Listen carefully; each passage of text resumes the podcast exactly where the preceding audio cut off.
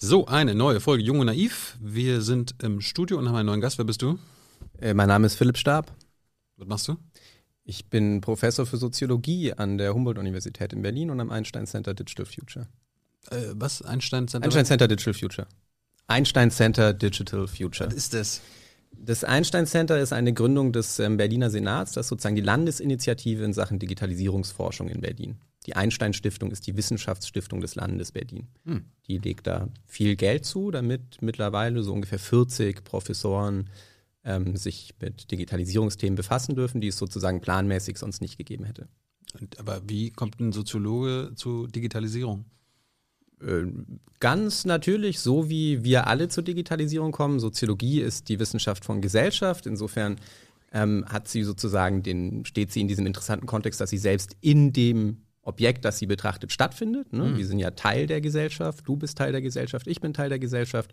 Und als Teile dieser Gesellschaft benutzen wir natürlich jede Menge digitale Technologien, weswegen das evident ist, dass man sich als Soziologe auch mit diesen Themen beschäftigt. Du hast ein Buch geschrieben, Digitaler Kapitalismus, über das sprechen wir gleich noch. Du beschäftigst dich auch mit der Zukunft der Arbeit. Warum, warum, was macht ein Soziologe mit Zukunft der Arbeit? Naja, im Grunde genommen ist es dasselbe. Also es ist tatsächlich ein bisschen komisch, dass man sozusagen eine Gesellschaftsbeobachtung der Zukunft angeblich machen können sollte. Das hat vielleicht auch ein bisschen was damit zu tun, dass man dann dafür ganz gut Fördermittel für Professuren und so mhm. akquirieren kann, wenn man in Aussicht stellen kann, dass man auch irgendwie zukunftsrelevantes Wissen liefert. Das heißt natürlich nicht, dass ich irgendeine Art von äh, Kristallkugel habe oder so, ähm, in die ich gucken kann. Natürlich habe ich sozusagen irgendwie Methoden der Extrapolation, also sozusagen Erweiterung. Bitte, bitte nicht so viele Fremdwörter. Ja, das ist schwierig für den Professor, weißt du? Mhm. mhm. Ähm, der, der Erweiterung von Dingen, die man in der Gegenwart beobachten kann. Dann kann man sich vorstellen, in Szenarien zum Beispiel, wie die ähm, dann in der Zukunft aussehen würden. Und dass man das jetzt in Bezug auf die Arbeit tut, hat ziemlich viel damit zu tun, dass es sozusagen halt eine gewisse Nervosität gibt hinsichtlich dieser Frage, in zweierlei Hinsicht. Einerseits, ob die Zukunft, ob die Arbeit eine Zukunft hat. Das gibt es Leute, die glauben, dass das nicht so wäre. Ich gehöre da nicht dazu. Ähm, und auf der anderen Seite eben auch die Frage, ähm, wie denn dann, wenn die Arbeit eine Zukunft hat, die Zukunft der Arbeit eigentlich aussehen wird. Ähm, wir befinden uns da ja zum Beispiel im Moment in einem gigantischen ähm, Live-Experiment. Eine sozusagen Form der Arbeit, die doch ganz anders ist als noch ähm, vor einem Jahr, jedenfalls für sehr, sehr viele Leute. Ne? Also für dich vielleicht nicht. Doch, das ähm, ist auch neu. Ich bin vom Homeoffice ins Studio gewechselt. ja, das ist, siehst du, gibt, gibt, gibt irgendwie alles. Ähm, ich bin natürlich ins Homeoffice gewechselt. Die Lehre, also das, wenn ich unterrichte, das ist online gegangen. Ne? Das ist alles sozusagen, gibt sehr, sehr viele Veränderungen in dieser Hinsicht. Und da gibt es natürlich auch Dinge, wo man fragen kann, erprobt man die jetzt und werden die sich dann später weiter durchsetzen? Ne? Das sind so Fragen wie ähm, die technologische Entwicklung, Digitalisierung und ähm, die Entwicklung der Arbeit sozusagen zusammenhängen. Hey Leute, hier sind Thilo und Tyler. Jung Naiv gibt es ja nur durch eure Unterstützung. Hier gibt es keine Werbung, außer für uns selbst. Das sagst du jetzt auch schon ein paar Jahre, ne? Ja. Aber man muss ja Aber mal wieder darauf halt, hinweisen. Ne? Stimmt halt. Ne? Und ihr könnt uns per Banküberweisung unterstützen oder PayPal. Und wie ihr das alles machen könnt, findet ihr in der Podcast-Beschreibung. Und jetzt geht's weiter. Wie sieht denn deine Online-Arbeit jetzt in der Lehre aus im Vergleich zur äh, Offline-Zeit vorher? Sie sieht jetzt im Moment nicht mehr so viel anders aus. Also ich versuche das im Prinzip von der Art und Weise, wie ich das mache, ähm, halbwegs abzubilden, weil ich gemerkt habe, dass das Mischen von so Formaten, ne, dass man auch mal irgendwie sagt, ich mache jetzt nur mal so ein Video. Ich kriege Fragen geschickt und dann mache ich selbst ein Video und schicke das zurück. Das, das schätzen die Studierenden nicht so. Oh. Also es, ja, ich, ich glaube, weil es sozusagen dann keinen Zwang gibt, zu einem bestimmten Zeitpunkt in der Woche an einem bestimmten Ort zu sein. Aber ein Studium ist ja auch sozusagen eine Form von, ne, da, da geht es ja nicht nur um das Vermitteln von Inhalten, es geht da auch um das, was wir vielleicht tertiäre Sozialisation nennen würden. Schon wieder ein Fremdwort. Ja, ja, also dass man sozusagen ähm, lernt als erwachsener Mensch in der Gesellschaft, selbst organisiert und so weiter. Man muss sich selbst entscheiden, dahin zu gehen, nicht wie in der Schule, wo man hingehen muss. Mhm. Und ähm, da gibt es sozusagen, da ist es, glaube ich, einfacher, das zu erlernen, so eine Art von sozusagen Selbstdisziplinierung, Selbstführung auch, wenn man einfach regelmäßige Termine hat. Ich meine, wenn ich jetzt Student bei dir wäre, äh, deine Vorlesungen werden wahrscheinlich aufgezeichnet, oder? Also da, da brauche ich gar nicht live dabei sein. Ich ziehe mir dann einfach die Auf Aufzeichnung einmal am Tag rein von, von der ganzen Woche und dann ist doch ganz cool, oder? Na, ich mache jetzt im Moment keine Vorlesung. Ich mache im Moment nur Seminare. Und das Aber heißt, die die, werden doch auch aufgezeichnet, oder? kann man aufzeichnen, ich zeichne sie in der Regel nicht auf. Aber, jetzt, da, aber da muss ich ja dabei sein. dann musst, du- musst du dabei sein. Das ist auch scheiße. Nee, ist voll gut. Ist voll gut für dich, weil du hast einen regelmäßigen Termin in der Woche. Du musst dich dafür entscheiden, da zu sein. Du musst dich auch involvieren, weil wenn man dabei ist, merkt man jetzt, ich kann ja jetzt auch nicht einfach anfangen zu schweigen. Mhm. Nicht wahr? Weil ich da bin, dann so und dann findet Austausch statt, der eben ganz wichtig ist für die, für die Lehre. Was ist äh, der Vorteil von jetzt einer Online-Lehre? Na, der Vorteil ist, dass wir uns während Pandemiezeiten nicht treffen müssen. Klar. Aber jetzt aus Sicht der Lehre. Ja, ich, ich erkenne keine gigantischen Vorteile, wenn ich ganz ehrlich bin. Also ich glaube, ähm, das ist als ein Zusatzformat, ne, dass das möglich macht, vielleicht auch Studierenden, wenn das nötig ist, eine bestimmte Flexibilität zusätzlich zu liefern. Jetzt nicht verkehrt, dass wir diese Möglichkeiten haben, aber wir haben es in der Lehre genauso wie in vielen anderen Bereichen, also auch in der Arbeit mit diesen ähm, Online-Formaten, mit diesen remoten Formaten, mit einer Situation zu tun, glaube ich, in der tatsächlich auch was verloren geht. Was denn? Was verloren geht, ist der Kontakt. Das soll jetzt nicht sozusagen moralisieren klingen oder so, sondern Kontakt hat auch eine Funktion. Also ähm, wir kommen sozusagen aus einer Situation, in der ähm, wir Jahrzehnte der Prekarisierung des Arbeitsmarktes erlebt haben. Arbeit ist unsicherer geworden. Ähm, und die Art und Weise, wie Leute darauf reagiert haben, ist, dass zum Beispiel informelle Netzwerke wichtiger geworden sind. Dafür denen eine bestimmte, sozusagen Menschen eine bestimmte Erwartungssicherheit zu geben. Mein Vertrag ist zwar nicht entfristet, aber ich weiß, mein Chef oder meine Chefin halten die Hand über mich. Ich kann auf die vertrauen. Und das ist so eine Art von Vertrauen, ist was, was, in, was täglich hergestellt werden muss. Und das ist online praktisch, glaube ich, nicht möglich, weil sozusagen Informalität fehlt. Das heißt, wir, die HU könnte jetzt nicht oder irgendeine andere Uni die Vorlesungsräume abschaffen und auch künftig nach der Pandemie nur noch Online-Seminare, Online-Vorlesungen anbieten. Na, sie sollte es jedenfalls nicht. Es würde auch, ähm, glaube ich, den sozusagen den Reiz sehr erhöhen, eine sagen Vielfalt aus der Lehre rauszunehmen. Ne? Also wir sehen das ja bei, bei MOOC, ne? Massive On Open Online Courses, ist, glaube ich, das Akronym, die, die Abkürzung. Ähm, ist ja ein Versuch sozusagen schon sehr lange gewesen, Bildung zu expandieren. Gibt es sozusagen solvente Startups in dem Bereich und so ist immer so die Idee, die Uni für jedermann oder jeder Frau. Ne? Und ähm, das Problem ist dabei natürlich, dass man dann sozusagen Formate produziert, die sind in einem hohen Ausmaß halt standardisiert. Da lernen die Leute dann immer das Gleiche. Das, daran kranken auch bestimmte Fächer. In der Soziologie jetzt im Speziellen, ich meine, ich darf ja im Grunde genommen nur über dieses Fach, wenn überhaupt sprechen, ähm, ist es so, dass ich das für einen als einen gigantischen Verlust empfinden würde, weil ähm, der Witz doch tatsächlich ist, dass man bei uns nicht, also nicht primär irgendwelche Fakten lernt, sondern man lernt, man erlernt eine Art zu denken. Und das äh, kann man nur in einer sozusagen richtigen Interaktion, auch in einer Irritation durch die Lehrenden, ähm, die das machen. Und das kann man so nicht abbilden in so standardisierten Formaten. Ne? Das wäre dann wie wenn man ausschließlich Vorlesungen besuchen würde, um es mal so zu formulieren. Und weiß nicht, hast du mal eine Vorlesung besucht? Also, Ein- von dir? Nee. nee, überhaupt eine Vorlesung? Also, Ja, ich war auch an der Uni. ja, m- mir ist das immer schwer gefallen aus Vorlesungen, wirklich sehr. Also Vorlesungen werfen sehr viele Fragen auf, aber oft beantworten sie nicht so sehr viele Fragen. Und dann muss man dem selbstständig nachgehen. Aber nicht alle sozusagen haben das Fleisch, um Ich war das nicht gewöhnt. In der Schule mussten wir das nicht. Philipp. Genau. Ja. Wie bringst du das deinen Studentinnen bei? Ich meine, da, da werden doch einige auch Anpassungsprobleme haben, das den selbst zu denken, oder? Ja, ja, unbedingt, klar. Also auch die Modularisierung des, der Studiengänge. Ich habe ja selbst noch nicht Bachelor-Master studiert, also vor der berühmten Bologna-Reform, sondern ich selbst habe noch auf Magister studiert. Das war sozusagen ein von 1968, wenn man so will, ähm, inspirierte Art ähm, zu studieren. Und da hieß es, mach was, also ich sage, ich übertreibe jetzt ein bisschen, ne? Aber es hieß, mach was du willst und wenn du willst, mach es gut. Und für mich war das eine, eine absolut ideale Situation. Also ich, ich weiß noch, ich habe vier Semester gebraucht, um überhaupt zu verstehen, was ich studiere. Und ähm, man hat jetzt so die Idee, dass wenn man die Leute ganz früh in ähm, Grundkurs, also sozusagen so Basisvorlesungen schickt, dann wissen die ah, nach dem ersten Semester das, was da alles gelehrt wird. Und es stimmt natürlich, die wissen das alles nicht. Weil die Art und Weise, wie man sowas lernt, ist, dass man eine bestimmte Art zu denken ähm, erlernt. Und wenn du mich, die Frage war, glaube ich, ähm, wie bringst du das deinen Studierenden bei? Und die Antwort ist, ist im Grunde genommen ganz einfach. Ich bringe das denen bei, indem ich es von ihnen erwarte. Und ich kommuniziere das als Erwartung. Und das, also sozusagen, das funktioniert. Dann kommen nie alle mit, das ist auch klar. Es wählen auch ganz viele Leute ein Studium aus Gründen und sozusagen, ja, vielleicht hätten sie lieber ein anderes Studium gewählt, aber es gab der NC hat nicht gepasst oder so. So ging mir das übrigens damals. Ich wollte ursprünglich gar nicht Soziologie studieren. Ja, wollte ich gerade drauf kommen. Ich wollte erzählen, ich habe auch vier Semester gebraucht, um zu realisieren, dass das Studium, was ich gerade hier besuche oder mache, nicht, nichts für mich ist. Was war das? BWL damals. Ja, Und dann kann- kann Jura, nicht Jura später auch nochmal. Ja. Auch nochmal realisiert das Ja, nach drei, vier Semestern war das immer so. ja, ja, da weiß man dann, was es eigentlich ist, was man studiert. Mhm. Äh, was wolltest du denn studieren? Ich wollte ursprünglich äh, Psychologie studieren. Aber ähm, ich habe dann auch Psychologie studiert im Nebenfach. Also Hauptfach Soziologie, Nebenfach Psychologie, ähm, zeitlang Philosophie und dann später äh, Politikwissenschaft.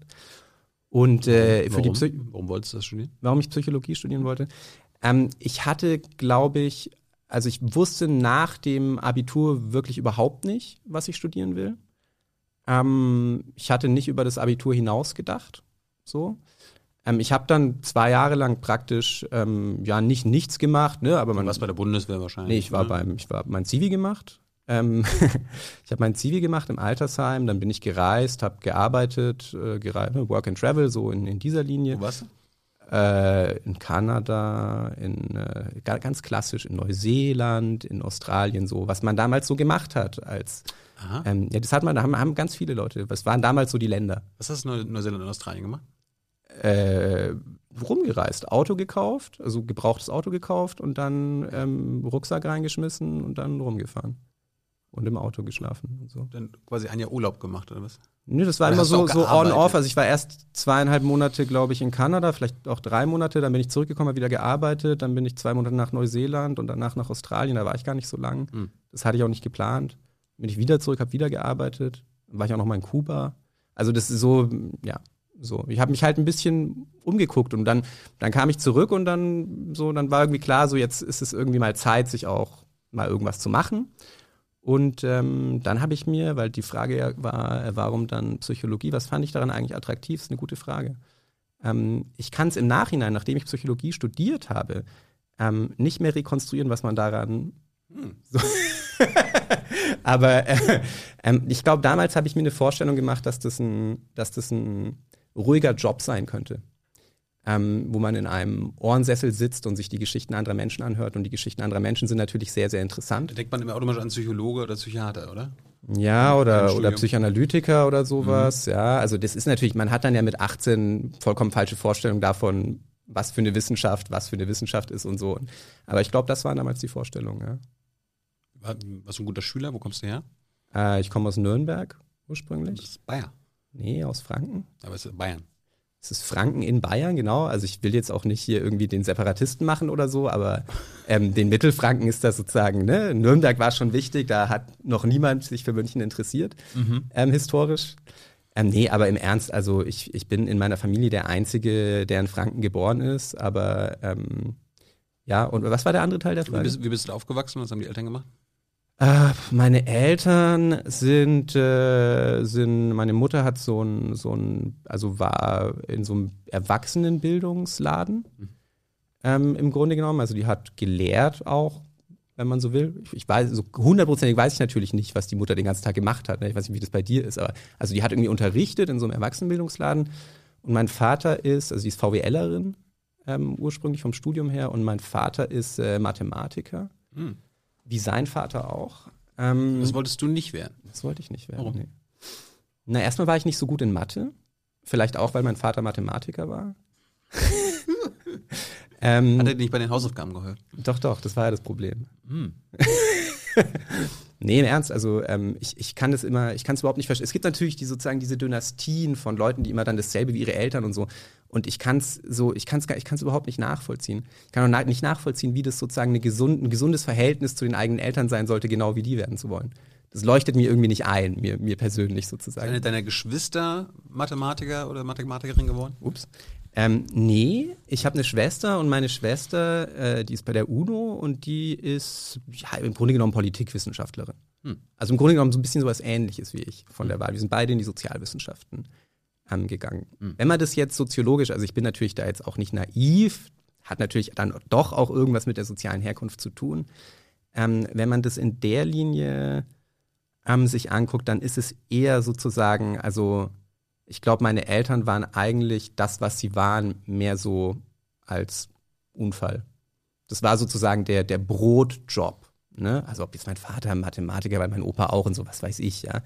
Aber, aber ähm, im Grunde genommen, also hat bei uns immer so politisches Engagement und ähm, gesellschaftspolitisches Denken eben eine große Rolle gespielt. Auch zu Hause. Ja, ja, ja unbedingt. Wurdest du zu Hause politisiert? Na, ich wurde bestimmt ähm, irgendwie politisch erzogen, so im Sinne von, dass man eine Meinung zur Welt haben sollte. Ähm, ich habe jetzt nicht, also sozusagen, ich wurde jetzt nicht, ja, ich könnte mich jetzt nicht daran erinnern, dass ich irgendwie doll auf irgendeine bestimmte Art zu denken festgelegt wurde. Ähm, Aber habt ihr bestimmte Themen gehabt, die ihr zu Hause diskutiert habt? Naja, also ich, ich erinnere mich zum Beispiel, ähm, wir hatten, weiß nicht, wie alt war, muss ich drei oder so, vielleicht ein bisschen älter, keine Ahnung. Wir hatten dann öfter mal so, so Menschen aus der, wie man damals noch gesagt hat, dritten Welt, ähm, die haben dann bei uns übernachtet. Das waren dann so Leute, also an eine Sache erinnere ich mich noch, weil das von heute aus so verrückt ist. Das waren dann irgendwelche Leute, die für Mugabe ähm, Geld gesammelt haben. Hm. Ne? Und sozusagen durch, bei, durch Europa gezogen sind, irgendwie durch die, durch die Cluster der Genossen sozusagen, in den Post-1980er äh, K-Gruppen-Milieus, ne? Und da halt Geld eingesammelt haben. Da haben die halt mitge mitgemacht, irgendwie mitgeholfen, ja. Und für mich war das so, da saßen dann halt morgens ein paar Leute, die ich nicht kannte, am, am Frühstückstisch und so. Und so ist mir nach, im Nachhinein so klar geworden, wer das alles so war und dass das irgendwie auch so ein bisschen komisch war teilweise und ne, so. Also das spielte immer eine Rolle, ja. Hat man mit denen auch diskutiert oder? Na, ich nicht. Ich glaube, ich war damals zu klein. Also mit meinen Eltern natürlich schon, Ja. aber ähm, jetzt mit diesen Gästen, das hat auch irgendwann aufgehört. Also ähm, ich, ich erinnere das nur, als, als ich noch relativ klein war. Mhm. Ähm, ich glaube, bei meinen Eltern hat es wie, wie bei vielen dieser Generation einfach so eine ganz starke Normalisierungsphase ähm, gegeben, wo die sozusagen im gesellschaftlichen Mainstream irgendwann ähm, angekommen sind und sich da auch ne, so, so eine grünen Story im Grunde genommen, ne? irgendwann halt in der Mitte angekommen. So. Ich glaube, das war so die Geschichte und ich habe das natürlich als Kind überhaupt nicht sozusagen nicht reflexiv wahrgenommen. Ich kann das jetzt im Nachhinein so, ach so, das, das war so Mugabe, hm, okay. Ah, ah, verstehe. Ähm, mit Psychologie hat es ja nicht geklappt. Naja, hat im Nebenfach geklappt. Ne? Also Ja. ich wollte im Nebenfach Psychologie studieren, um ins Hauptfach einzusteigen. Und Du das, bist hängen geblieben auf Soziologie. ja, also ich würde es nicht so nennen, aber ja, klar, ich bin da dabei geblieben, ja. Bist du denn in Bayern geblieben? Nein, nein, Studium? ich bin äh, zum Studium, also das war auch wieder so eine Sache, ich musste, ähm, ich hatte, ich hatte mit meinem Abitur eine, drei, konnte ich an drei Orten Psychologie studieren im Nebenfach, um dann den Einstieg ins Hauptfach zu schaffen. Ähm, das war Kassel, Trier und Bielefeld. Und Trier war sozusagen natürlich, no offense to anybody, irgendwie am Ende der Welt. Ähm, Bielefeld war nicht klar, ob es das überhaupt gibt. Ja, ne? ja. Und, ähm, und Kassel war ich mal gewesen zu Documenta und dachte mir, und da ist das ja dann immer mal kurzzeitig eine total vitale Stadt, während es das im Normalbetrieb halt überhaupt nicht ist. Ähm, und das hat mir gefallen. Viele junge Menschen, viel Kunst, viel Leben. Ähm, und das habe ich dann sozusagen mit dem Normalzustand verwechselt. Anderes Plus war, dass man aus Kassel, weil es ja wirklich direkt im sozusagen Schwerpunkt, geografischen Schwerpunkt von Deutschland ist, schnell überall ist. Und äh, so hat es mich nach Kassel verschlagen. Äh, in Bielefeld gibt es ja so die, die Lumanianer, wenn ich richtig informiert bin. Gibt es die in Kassel auch? Bist du da auch? Die zum gibt's überall. Lumanianer? Achso. Nein, aber ursprünglich kommen die natürlich äh, irgendwie aus Bielefeld, wegen Luhmann, ja. Ähm, Entschuldigung, was war jetzt die Frage? Gab es in Kassel auch? Wurdest du da zum Lumanianer gemacht? Nein, ich wurde dann nicht zum Luhmannianer gemacht. Also ich habe äh, natürlich äh, Luhmann gelesen, ähm, auch mich quer durchs Werk gelesen, so, ne? also jetzt nicht alles, aber schon Gesellschaft der Gesellschaft, zwei Semester Lektürekurs und so. Ähm, aber nee, also man, man lernt dabei halt was über seine, seine eigene Wissenschaft, aber ich bin dadurch nicht zum Luhmannianer geworden. Bist du nein. was anderes geworden? Also gibt es da noch andere heilige Kühe? Ich bin was anderes. Es gibt ganz viele heilige Kühe. Die Kühe, die heiligste Kuh ähm, von allen Heiligen ist natürlich Marx.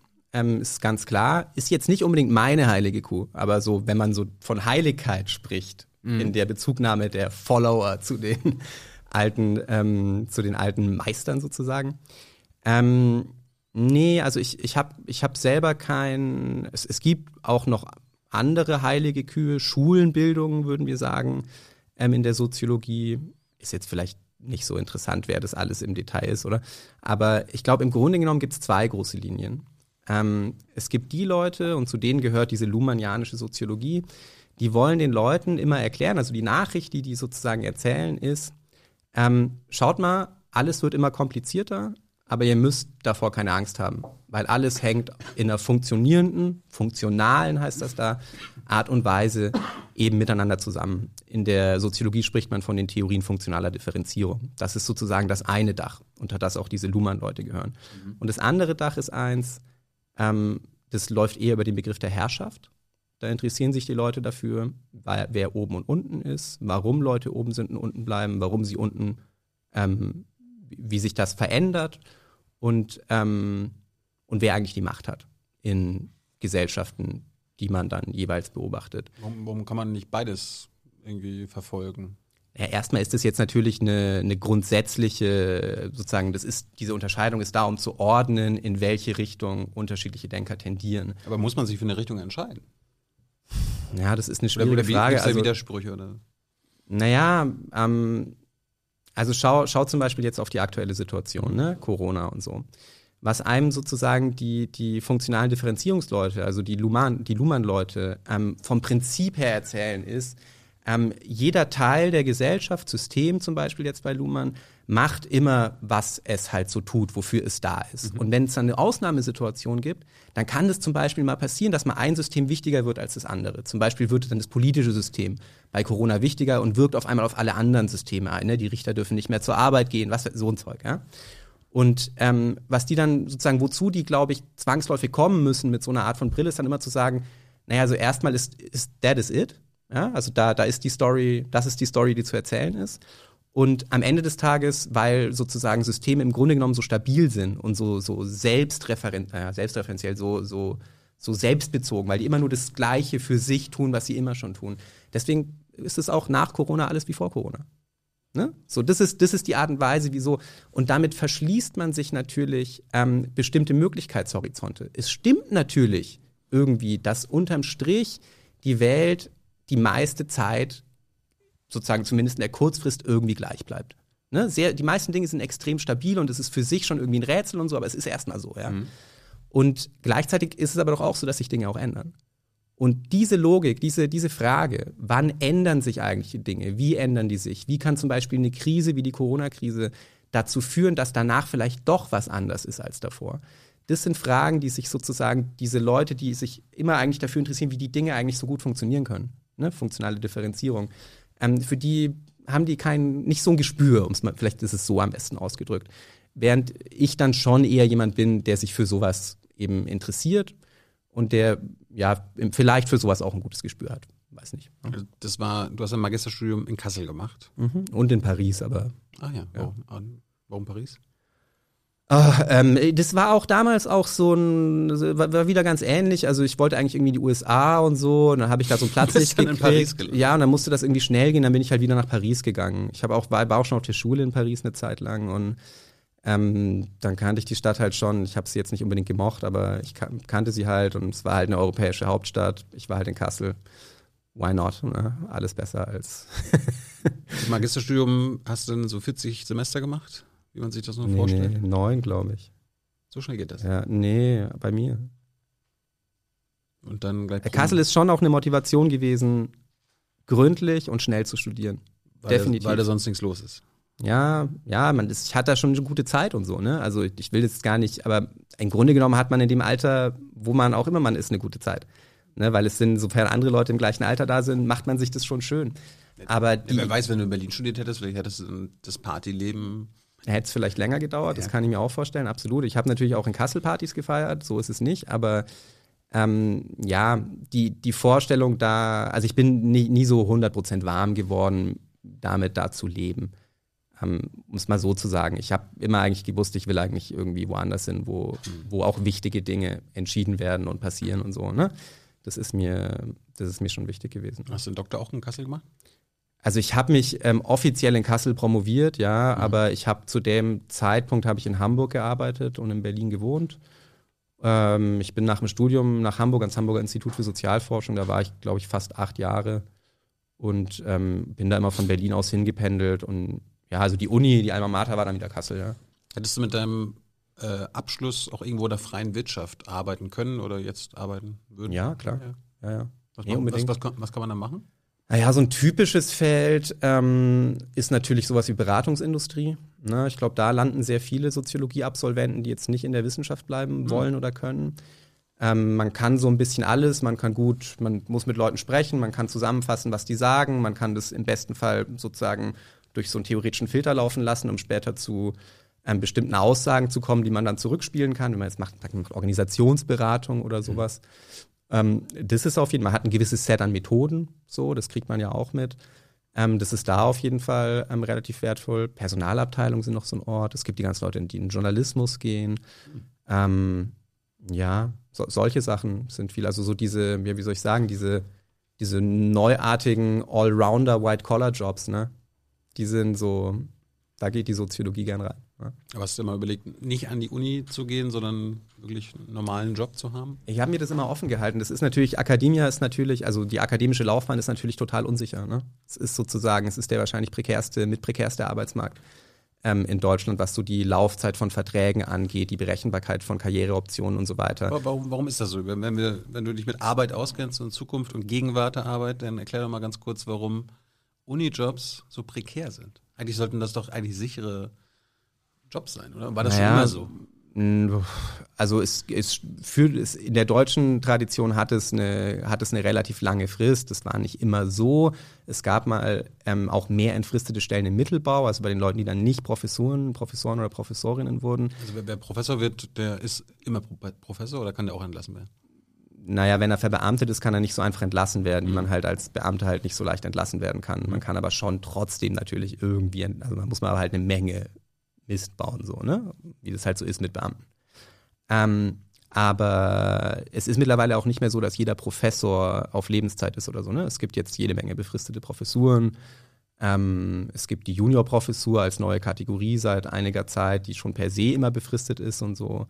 Und wenn du jetzt fragst, warum ist das so? Also ich meine, die, die sinnfällige Antwort von Leuten, die das gut finden, ich weiß jetzt gar nicht, wer das so sein sollte, ich begegne denen, ich bin so jemandem eigentlich noch nicht begegnet, ähm, ist natürlich, und da, aber das, ja, also, das ist natürlich schon halt ein System, gerade die Wissenschaft, die, die will natürlich eine extreme Exzellenzauswahl machen. Die will natürlich die Besten sozusagen und nur die Besten ähm, letzten Endes haben, ne? Die klügsten, so, die, das, Die, Be- die besten entstehen nur durch Druck, Druck, Druck, Druck, oder was? naja, die Ent- Druck ist ja nur deswegen da, weil man, ähm, weil man so viel aussortiert. Also weil man sozusagen sehr, sehr viele Studierende hat, von denen aber nur relativ wenige sich promovieren können. Und man hat relativ sehr, sehr viele Promotionsstellen in Relation zu den Stellen nach der Promotion. Und man hat immer, man hat vor allem ganz, ganz viele Promotionsstellen im Vergleich zu den ganz, ganz, ganz, ganz wenigen Professuren. Ne? Also man sozusagen jede Karrierestufe ist einfach ein ganz, ganz enges Nadelöhr ähm, durch, die, durch das eine Masse von Leuten einfach gar nicht durchkommen. Und es ist natürlich nicht so, dass nur die, die durchkommen, halt durchkommen, weil sie einfach die aller, allerbesten sind. Es gibt verschiedene Gründe, warum die da durchkommen. Ähm, und ich glaube schon, dass auch die Qualitätsauswahl irgendwie funktioniert, aber es kommen natürlich auch eine Menge Leute nicht durch, die trotzdem total gut sind. Ne? Und ja, das ist, ja, das ist so. Wie hast du es durch die Nadelöhre geschafft? Naja, Wie hast du dich gegen die anderen durchgesetzt, gegen die anderen Soziologinnen? Ja, das ist eine gute Frage. Also ich glaube durch Leistung. Also, Wie wird die bewertet? naja, also in der Soziologie ist es, glaube ich, so, ähm, dass man, man, es gibt so Dinge, die muss man machen. Ne? Es gibt einfach so Dinge, die muss man machen. Man muss publizieren, man muss in bestimmten Journals publizieren, man braucht bis zu dem und dem Schritt wird erwartet, dass du so und so viele Bücher hast, geschrieben hast, solche Sachen. Ne? Dann musste irgendwann ab einer gewissen Stufe musste Drittmittel ran schaffen, musste sozusagen Geld einwerben für Forschung, für deinen Professor, für Aus dich privater selbst. Hand dann, oder was? Ja, von Stiftungen, genau. Also sozusagen von der Deutschen Forschungsgemeinschaft, von der DGFG, ähm, von, von verschiedenen Wissenschaftsstiftungen. Der ganze Wissenschaftsbetrieb hängt an Drittmitteln, klar. Ne? Also, Das, das hört sich ein bisschen an wie so Formel-1-Rennfahrer, die quasi mit ihren Sponsoren schon ins Team reinkommen und das Team bekommt dann dadurch äh, Geld mit und kann sich leisten, die Saison zu fahren.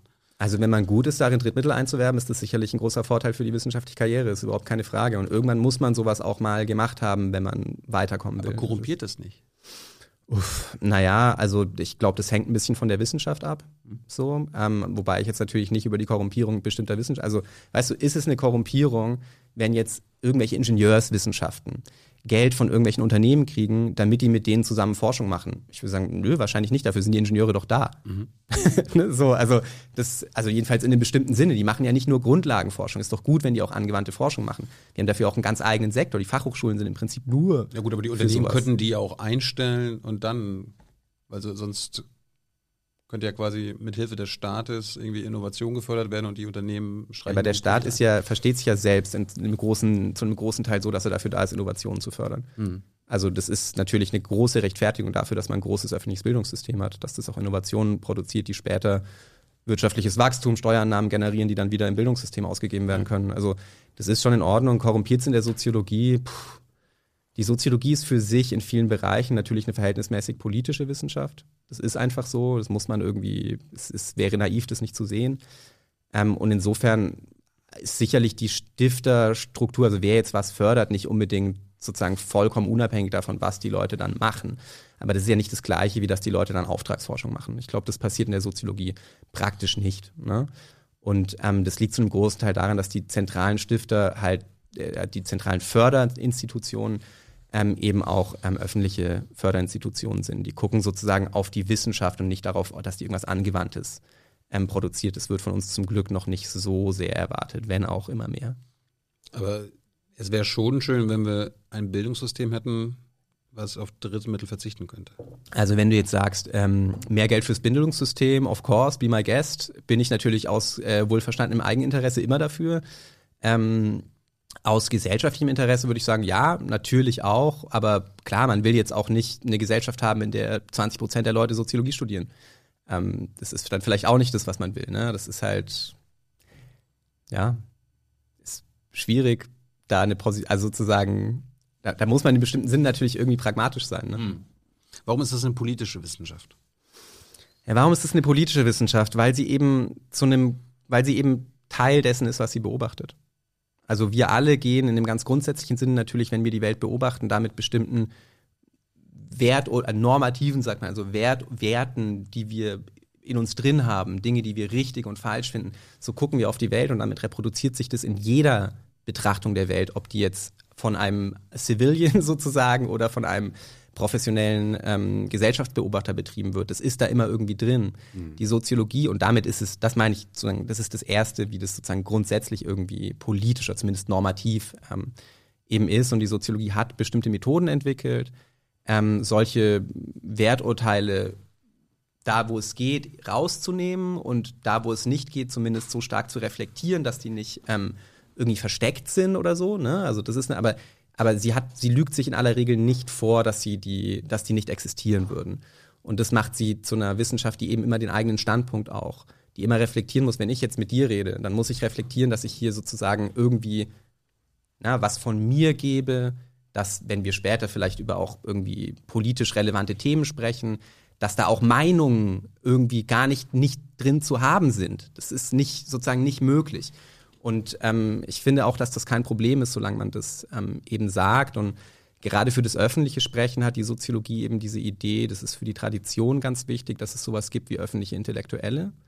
Also dass man schon sozusagen eine Sprecherposition außerhalb der politischen Grabenkämpfe des Alltags einnehmen kann, wenn man sozusagen gut gerüstet ist mit der eigenen Wissenschaft, der Soziologie. Ähm, dann kann man auch sozusagen in Gesellschaft reinsprechen, ohne gleich der, der Statthalter von irgendwem zu sein. Ne? Und das ist aber, ah, daran muss man arbeiten, dass man das auch wirklich ähm, dann so umsetzen kann. Können Soziologen konservativ sein oder rechtsradikal? Ja. Ah, es geht. Oh ja, natürlich, ja, ja. Ja? Nee, ist ganz, ist ganz interessant. Also ich mache jetzt gerade äh, mache ich ein Seminar zu, zu, zu konservativer Soziologie, weil das im Grunde genommen die, wenn man so will, glaube ich, die vergessene oder am stärksten sozusagen ist ein bisschen so die underdogige ähm, ähm, Soziologie, wenn man so will. Aber die hat es natürlich gegeben und die war auch immer total einflussreich. Also jemand wie Helmut Schelsky war einer der einflussreichsten Soziologen ähm, der Nachkriegszeit in Deutschland. Ganz klar sozusagen konservativer. Ähm, Arnold Gehlen, okay, egal, also kein Name-Dropping. Ähm, aber grundsätzlich ist es so, dass sozusagen, ich glaube, in dem Studium und auch, auch sozusagen, wenn man jetzt hobbyistisch vielleicht Soziologie als Lektüre ähm, konsumiert, dann alle Leute haben irgendwie eine Idee davon, was ist sozusagen eine linke, was ist eine liberale Position aus der Soziologie heraus. Aber was eigentlich eine konservative Position ist, das wissen ähm, die Leute nicht. Also sozusagen das wissen weniger Leute, das ist weniger, ähm, dies, dies sozusagen steht nicht so für den Mainstream ähm, dieser Wissenschaft. Und ähm, ich glaube aber, dass sozusagen natürlich konservatives Denken ähm, eher immer wichtiger geworden ist ähm, für die Gegenwart und in, in, der, in der Gegenwart. Also dass viel mehr Leute sozusagen grundsätzlich konservativ denken. Mhm. Und deswegen müssen wir ähm, natürlich irgendwie verstehen, wie die denken und was das bedeutet, konservativ zu denken und was es auch nicht bedeutet. Ne? Sind wir ein konservatives Land? Nee, wir sind eine liberale Gesellschaft. Also wenn man sich jetzt entscheiden müsste, sind wir im Grunde genommen. Widerspricht sich das? Kann man eine liberale nee, Gesellschaft der, der, haben? Also der Konservatismus hat sozusagen, ähm, jetzt mal ganz, ganz, ganz grundsätzlich gesprochen, der Konservatismus hat, ist eine relativ flexible Ideologie. Mhm. Der ist immer in der Lage, sich sozusagen den Zeitpunkt von früher, auf den er sich beziehen will, den es zu verteidigen gilt, gegen die gegen den Wandel, der, den wir so moderne oder so nennen, oder sozusagen soziale Veränderungen, den es da zu verteidigen gibt, den kann er sich immer mehr oder weniger relativ frei wählen. Es gibt da so bestimmte Linien, die ziehen sich durch. Ne? Familie, Religion, Vaterland, vielleicht heterosexuelle Ehe oder so, ja, also aber vielleicht auch nicht mehr so sehr, ne? Mhm. Ähm, aber ja, jein, ja, maybe, ja. Mhm. Ähm, Ja, Sicherheit. Also die, die Sicherheitsapparate. Ja, gut, aber weißt du, die Sicherheitsapparate unseres Landes sind ja auch sozialdemokratische Projekte gewesen. Also wenn man jetzt an den Wohlfahrtsstaat denkt, zum Beispiel, der ist ja, also irgendwie ist er ein konservatives Projekt von Bismarck her in Deutschland und so, ne? Aber das hat Bismarck ja gemacht, weil er damit sozusagen auf die auf die Arbeiterbewegung reagiert hat und die damit pazifieren wollte. Also es ist irgendwie auch ein Kind ähm, von links sozusagen, von der sozialen Bewegung. Du meinst links. soziale Sicherheitsinstitutionen. Ja, ja, ich meinte jetzt so Polizei, Militär. Ja, ja, also denen ist der Konservatismus auch eher zugeneigt. Der steht natürlich eher auf Ordnung, klar. Mhm. Was bist Der du will für, Ordnung bewahren. Was bist du für einer? Naja, das, also ich habe ja vorhin gesagt, es gibt sozusagen diese Idee, dass es einen Standpunkt außerhalb dieser, ähm, dieser, dieser Linien gibt. Also weder links noch liberal noch konservativ. Naja, ich meine, du, du, wir, wir führen ja in gewisser Weise so ein, so ein, so ein randbiografisches Gespräch gerade. Ne? Du fragst ja auch irgendwie so, und in der Linie weiß ich natürlich sozusagen, ich komme irgendwie aus einer Familie, für die hat mal sozialistisches Denken eine große Rolle gespielt. Ähm, ich komme aus einer Familie, die hat sich dann zwangsläufig sozusagen irgendwie in einer liberalen Gesellschaft sehr, sehr gut zurechtgefunden und ist heute in, in den meisten Aspekten irgendwie Teil von einer offenen liberalen Gesellschaft. Ne? So, wenn du jetzt an Berlin denkst, so unteilbar mäßig. Ne? So in, in dieser Linie. Ähm, aber ja, man, man ist ja nicht reduziert auf diese Art ähm, von Denken und ich finde ich find all diese Arten zu denken extrem spannend und ich glaube, weißt du, mich interessiert doch im Grunde genommen, wohin diese Gesellschaft sich bewegt. Das, das interessiert mich. Mhm. Ne? Und ähm, dann muss man verstehen, dass sozusagen ähm, linke, linkes Denken, liberales Denken, konservatives Denken in allen möglichen Vermischungen für die Richtung, für die Art und Weise, wie Leute handeln und damit auch die Richtung, in die sich diese Gesellschaft bewegt, eine Rolle spielen. Und damit muss man, finde ich, eigentlich in der Lage sein, mit denen irgendwie gesprächsfähig zu sein, zu verstehen, wo sind die, wo sind da auch mögliche Gemeinsamkeiten, ne? So, also das, das letzte große politische Projekt des Westens, wenn man so will, ne? Was man so jetzt von links würde man dazu so Neoliberalismus sagen, ne? Diese ganze Linie ist doch im Grunde genommen eine Allianz gewesen von einer bestimmten, bestimmten Teil des liberalen Spektrums mit einem bestimmten Teil des konservativen Spektrums. Es waren zum großen Teil konservative Parteien, Reagan Thatcher zum Beispiel, ne? Die das sozusagen, oder Politiker, die das durchgesetzt haben und die aber in bestimmten Bereichen extrem sozusagen hyperliberal orientiert waren was jetzt Märkte zum Beispiel ähm, und Wirtschaft angeht. Und in, deswegen macht es keinen, also sozusagen, ich, ich finde es nicht, ich finde es nicht, nicht spannend, wenn man so will, sich primär darüber Gedanken zu machen, wie man jetzt ein sozialistisches Projekt zum Sieg tragen kann. Ich glaube, das ist, so funktioniert Gesellschaft nicht. Funktio Gesellschaft funktioniert so, dass ganz viele Einheiten, die man grob sortieren kann, vielleicht zum Beispiel nach so Denkarten, irgendwie miteinander, gegeneinander, die berühren sich, dann prallen sie ab. Wie sie sich berührt haben, bestimmt, in welche Richtung sie abprallen und so. Und am Ende kommt da irgendeine Art von Ordnung raus. Ja? Und das sich anzugucken und zu gucken, was kommt da eigentlich bei raus? Und wie kann man mit wem reden, damit der vielleicht in der Lage ist, da nicht irgendwie Freund-Feind-mäßig abzuprallen, sondern let's do it together-mäßig oder so. Ja, das eher in, in so einer Art und Weise würde ich, würde ich das beschreiben, wie ich denke. Du hast ja vorhin gesagt, Marx war auch ein Soziologe. Ich, ich habe immer so als, als Philosoph verstanden oder als Ökonom. Warum war Karl Marx auch ein Soziologe? Also üblicherweise so in so einem standardmäßigen Kanon der Soziologie würden wir sagen, es gibt drei Ursoziologen. Das ist einmal Max Weber, einmal äh, Karl Marx und einmal Emil Durkheim. Das Alle, sind, alles Deutsche. nein, Emil Durkheim ist ein Franzose. Okay, sorry. Ähm, die anderen beiden sind Deutsche, ja, ja, klar. Er ist Also ist, ist Deutschland so die, die Wiege des, der Soziologie. Ja. Wie kommt das? Wie kommt das? Das ist eine gute Frage. Hm. Also es ist nicht die einzige Wiege der Soziologie. Hm. Ne? Und die Geschichte würde man vielleicht als Engländer anders erzählen. Vielleicht würde man da andere, aber die würden auch, also sozusagen, ja gut, ne, in den USA ist das auch so, da ist man auch auf, auf sozusagen äh, Durkheim, äh, Marx, Weber, liegt aber auch ein bisschen daran, dass da viel deutsche Soziologie hin exportiert wurde durch die Emigration im Dritten Reich und so ähm, und da auch die Lehre dann eben geprägt hat. Ähm, warum ist es in Deutschland entstanden? Ja, ist eine, ist eine interessante Frage. Ist eine, kann ich dir so jetzt nicht ad hoc. Habe ich keine, keine, komischerweise, keine gute Geschichte zu. Die erste. ähm, Neoliberalismus, das hast du schon angesprochen. Was verstehst du unter Neoliberalismus? Naja, also Neoliberalismus ist natürlich ein politischer Kampfbegriff. Das ist so, das ist so das eine. Also es ist eigentlich kein Begriff, den man jetzt sozusagen in einer Gibt es irgendwelche Begriffe, die keine Kampfbegriffe sind in der Politik? Ja, ja, in der Politik nicht, aber, aber in der Soziologie vielleicht schon. Ja, in Also in der, Wissenschaft Soziologie ist schon. Neoliberalismus ein Kampfbegriff. Mm, Ja, es ist halt ein politischer Begriff. Ich glaube, es ist eigentlich kein wirklich soziologischer Begriff. Und natürlich müssen wir irgendwie darauf reagieren, welche Begriffe die Gesellschaft benutzt, um sich, um sich selbst zu verstehen. Und dann können wir nicht einfach so tun, als gäbe es die nicht. Dann, dann können wir nicht mehr mit der Gesellschaft reden. Deswegen müssen wir auch in der Soziologie über Neoliberalismus natürlich irgendwie reden und haben das auch rauf und runter getan. Ja, das füllt Bibliotheken. Also so. Und im Grunde genommen würde ich sagen, gibt es da zwei Arten, drüber nachzudenken. Es gibt eine, die kommt von der, von der Theorie, also die guckt, was sind, was haben die Leute, die, vor allem die Ökonomen, ähm, die über, die man sozusagen als Urväter oder Mütter des Neoliberalismus bezeichnen würde, ähm, eigentlich, wie haben die gedacht, wie haben die sich Gesellschaft und Wirtschaft vorgestellt. Ähm, und das ist dann Neoliberalismus. Aber das ist natürlich was vollkommen anderes als die Praxis des Neoliberalismus. Das ist vollkommen anderes. Und die Praxis des Neoliberalismus ist dann was, wo man sagen würde, da guckt man eher in Gesellschaften, die wir als neoliberal beschreiben, also Thatcher, Großbritannien oder sowas, ähm, oder Chile unter Allende, äh, unter, unter Pinochet oder so, ja. Ähm, was genau ähm, haben da eigentlich, was waren das da für Politiken, wie haben die funktioniert, was hatten die für Ziele und so. Und das ist dann eher das, was man ähm, Neoliberalismus nennt. Aber was verstehst du darunter? Ja, das, das kommt drauf an, worüber ich gerade rede. Also in einem, in sozusagen der ersten Linie, mit den, wenn man jetzt auf die, auf die Denker guckt, ist das eine Idee, die hat sozusagen, die setzt den Markt als zentrales Ordnungsprinzip von Gesellschaft. Äh, der Markt muss dafür in einem bestimmten Sinne auch neutral sein. Er ist aber das beste Ordnungsprinzip für im Prinzip jede Art von ähm, sozialem Zusammenhang.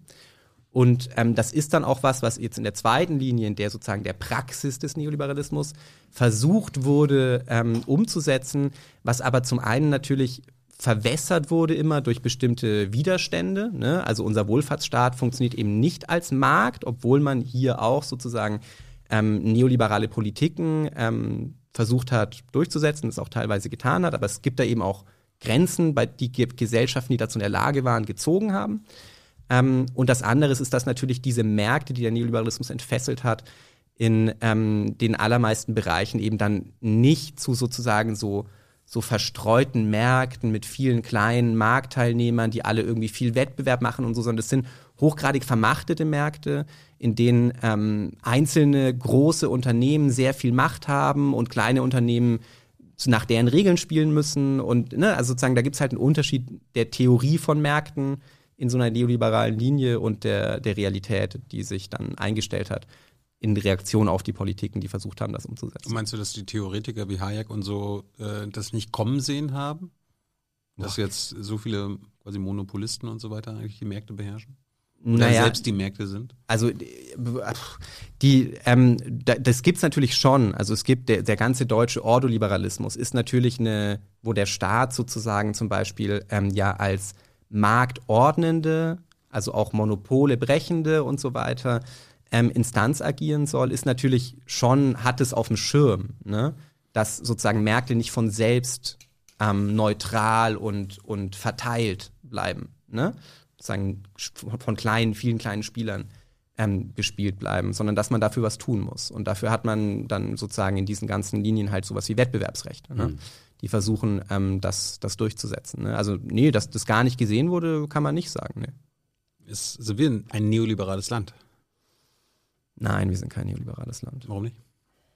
Naja, weil wir, ähm, ja, wie soll ich sagen, also weißt du, das ist ähm, die, Ja, du hast ja selbst gesagt, neoliber Ja. neoliberale Politik gab und gibt es. Naja, aber die hat die Gesellschaft sozusagen nicht, nicht von oben bis unten durchstrukturiert. Also wir können natürlich ähm, irgendwie gucken, wie denken Leute über zum Beispiel soziale Beziehungen, Freundschaften oder so. Betrachten die die als wären das Märkte, als wären das ähm, ökonomische Interaktionen. Ne? Ähm, wer nutzt mir wie viel?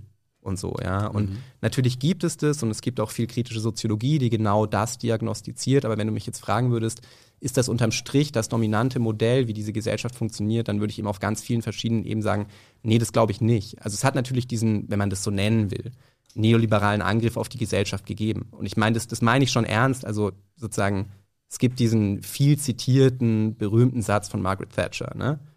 There is no such thing as society. Ist ja sozusagen viel bekannt. Die, das, diese Kategorie, nein, es ist sozusagen, die, was die sich vorstellen, ist eine Welt, in der atomisierte Individuen als Marktteilnehmer auf Märkten handeln. Das ist, und das ist nicht die Art und Weise, wie Gesellschaften funktionieren. Insofern können in gewisser Weise Gesellschaften nie ganz neoliberal sein, würde ich, würde ich sagen, ja, weil sozusagen wir immer die, die, die langen Linien der, der sozialen Beziehungen, der sozialen Institutionen, ja, übrigens klassisches konservatives Argument, ne, dass die sozialen Institutionen irgendwie stabil sind oder die sagen, wir, die müssen stabil sein, aber die sind natürlich in einem bestimmten Sinne auch stabil. Also obwohl wir irgendwie Partnermärkte, Tinder oder so, ja, immer mehr nach so einer Marktlogik versuchen zu organisieren und dadurch auch immer mehr so, ne, also Leute, die erst vom Markt runtergehen, heiraten, dann wieder auf den Markt draufgehen, weil vielleicht ein besseres Angebot erwartet und so, ne, so kann man das ja beschreiben. Ähm, das haben wir natürlich schon immer mehr, aber wir haben natürlich trotzdem auch nach wie vor die massive Dominanz von einer, sozusagen für die, für die Mehrheit der Menschen irgendwie heterosexuellen Paarbeziehungen langer Dauer, ja. Vielleicht auch homosexuellen Paarbeziehungen langer Dauer, ja, aber zumindest eine Paarbeziehung langer Dauer, die gerade nicht nach so einer Logik von, was nutzt der mir, ähm, wie viel kostet mich das an, was weiß ich, Lebensglück, Geld, whatever, ja, ähm, die nicht so darüber nachdenken, ja. Und auf einer anderen Ebene ist halt, ne, klar, wir haben immer noch einen Wohlfahrtsstaat, wir haben den natürlich irgendwie verändert, aber niemand, also sozusagen, es gibt keine politische Partei in Deutschland wirklich, die sagt, wir wollen den nicht. Wir wollen den abschaffen, den soll es nicht geben. Das gibt es im Grunde genommen nicht. Ne? Und ähm, deswegen glaube ich nicht, dass wir im Kern, wir sind eine liberale Gesellschaft, was so das Wert, also dominant jedenfalls, ja. Heißt immer, gibt natürlich auch immer die anderen Teile in der Gesellschaft. Es gibt nicht, die sind nicht alle gleich, ne? Und denken nicht alle gleich. Wir sind eine liberale Gesellschaft in dem Sinne, dass wir ähm, dass wir liberalen Werten zuneigen, jeder sollte irgendwie Chancen haben, ähm, alle sind erstmal prinzipiell gleich zu behandeln, solche Sachen. Ne? Ähm, und äh, das ist aber nicht dasselbe, wie sozusagen auf einen radikalen wirtschaftlichen Neoliberalismus zu setzen. Erinnert dich die heutige, ich nenne es mal Querdenkerbewegung an unseren Neoliberalismus? Weil da wird ja auch mal so, was nützt mir das, was nützt mir diese Einschränkungen, die, be, äh, die behindern mich in meinem Leben und so weiter, mir doch egal, was die anderen da machen. Ist das so? Dass die das, also ich, ich, ähm, ich weiß da relativ wenig drüber. Man weiß da auch in der Soziologie noch relativ wenig drüber. Ne? Das guckt man sich jetzt an, wenn man sich ähm, dafür interessiert. Und insofern weiß ich nicht, wer das wirklich ist. Es ist zweifellos so, dass das in der Tradition steht von sozialen Bewegungen in Deutschland, die so, ich würde das so ungefähr, das kann man auch vorher anfangen lassen. Ne? Das kann man auch schon mit der Startbahn West und so damals ähm, anfangen lassen. Aber so, ich, ich sehe da persönlich was, was Neues, so eigentlich seit Stuttgart 21. Ähm, wo sozusagen Akteure in einer sozialen Bewegung zusammengekommen sind, von denen man das irgendwie so einfach nicht erwartet hätte. Ja, was haben die denn miteinander zu tun? Wir haben uns das damals angeguckt und, und die, die Gründe und die Art und Weisen wieder sozusagen, das waren mehr oder weniger zufällige Amalgamierung zu einer politischen, zu einer politischen Bewegung. Ja? Ähm, und das hat man dann in bestimmten Bereichen irgendwie wieder gehabt. Ne? Also du hast sozusagen diese Bürgerbewegung gegen die Energiewende zum Beispiel, ganz regional. Das sind auch so bunte So, wo man nicht so richtig weiß, was, das ist jetzt nicht Sozialismus, das ist nicht Liberalismus, das ist auch nicht Konservatismus in so einem, in so einem sozusagen klaren Sinne irgendwie. Mhm. Ne, da sind ganz verschiedene Dinge mit drin und das, das war bei Pegida in einem bestimmten Sinne auch so, ja. Und ist jetzt bei den Querdenkern, scheint es uns irgendwie so verrückt wie alles davor uns, also noch verrückter als alles davor, ja. Ähm, aber, aber es ist eben auch nichts, was irgendwie aus dem Nichts kommt, sondern es ist halt eine, eine, eine Situation, in der sozusagen ja, sich Protest eher um, um bestimmte Dinge, die man irgendwie ad hoc affektiv ablehnt, ähm, ähm, sozusagen herum konzentriert, als um sowas wie eine politische Ideologie oder oder, oder ein sozusagen geschichtlich historisches Programm wie der Sozialismus, ja, freie Gesellschaft, Revolution und so. Nee, nee, das ist da so. Und dann ist die Frage, wie, was, was, ja, was, was bildet der in Kern? Ich weiß nicht, hast du eine Idee? Also, ich, ich glaube, so vom, vom Draufgucken, aber das ist jetzt wirklich nur, ja, so freihändig gesprochen. Ähm, mir sieht das sehr aus, als würden die einfach sozusagen nach einer Freund-Feind-Schematik Ja. operieren. Ja. Und das ist schon was anderes, ne? Also sozusagen der, die, wenn man das durch, in der Soziologie gibt es diese Tradition der Gesellschaftsbildstudien. Da wird geguckt, wie, wie stellen sich die Leute Gesellschaft vor, wenn man davon ausgeht, davon, so wie die sich Gesellschaft vorstellen, das hat was damit zu tun, wie die später handeln. Wenn die sich eine Gesellschaft als eine hierarchische Ordnung, die aber irgendwie durchlässig ist, vorstellen, dann ist der Arbeiter vielleicht geneigt, seine Tochter auf die Universität zu schicken. Ne, weil man kann ja von oben nach, es gibt zwar oben und unten, aber man kann ja von oben nach unten. Und dieses, dieses Gesellschaftsbild, dass die Welt zwischen ähm, oben und unten letztlich ähm, sich sortiert, das ist was ganz anderes als das, was hier zum Beispiel viel, ähm, da gibt es Studien zum Beispiel zur deutschen Automobilindustrie, ähm, so in Anfang der Zehnerjahre. Die, die, da war eine, die Unterscheidung eine ganz andere. Nicht mehr oben und unten, sondern die Gesellschaft strukturiert sich nach drinnen und draußen. Es geht darum, wer dazugehört und wer nicht. Und so ein Satz, ein, Wer, ein wer ist das Volk oder was? Wer ist das Volk? Wer, wer gehört zu denen, die einen guten Job haben? Und wer sind die anderen? Die anderen sind immer gefährlich, die gefährden den anderen den, den Job, den, den guten Job. Solche, also guter Betrieb, schlechte Welt. Ne? Deutsche Automobilindustrie. Das ist, ja, ja, so. Wir arbeiten bei BMW, Daimler, Volkswagen, irgendwie sowas, ja, und wir wissen, wir tragen im Grunde in einem bestimmten Sinne zu einer schlechten Welt bei, weil wir produzieren Autos, die verbrauchen, äh, die, ver- die, die stoßen CO2 aus, tragen zum Klimawandel bei, das wissen die Leute ja alle. Ist ja nicht so, dass das, und die müssen damit irgendeinen Umgang finden. Und die Antwort ist ja, ja, das ist halt eine schlechte Welt. Das ist halt eine schlechte Welt. Aber die kleine Welt des Betriebs, die ist gut. Ja? Und es geht darum, wer da drin ist und wer da draußen ist. So, so, und so denken die auch über Gesellschaft nach. Die, der Nationalstaat ist dann eine Welt, und wer ist da drin, wer ist da draußen. So, so sortiert sich da sozusagen Relevanz. Und Freund-Feind ist nochmal eine ganz andere Sortierung. Ist nochmal eine ganz, ganz andere Sortierung. Und auch diese, ich meine, das Irritierendste an diesen Videos, die man jetzt so sieht, ist doch das, dass die dann immer sagen, ähm, ne, und wenn wir erst dran sind, dann kommt ihr vor Gericht. Dann machen wir euch den Prozess. Das ist doch dann so, was? Wie, wie, ich würde euch was, wir machen euch doch auch nicht den Prozess. Was, wieso wollt ihr uns denn jetzt den Prozess machen? Was soll, es ist ja fast schon so wie euch stellen mal an die Wand, ne? was, was, was, was ist denn da los?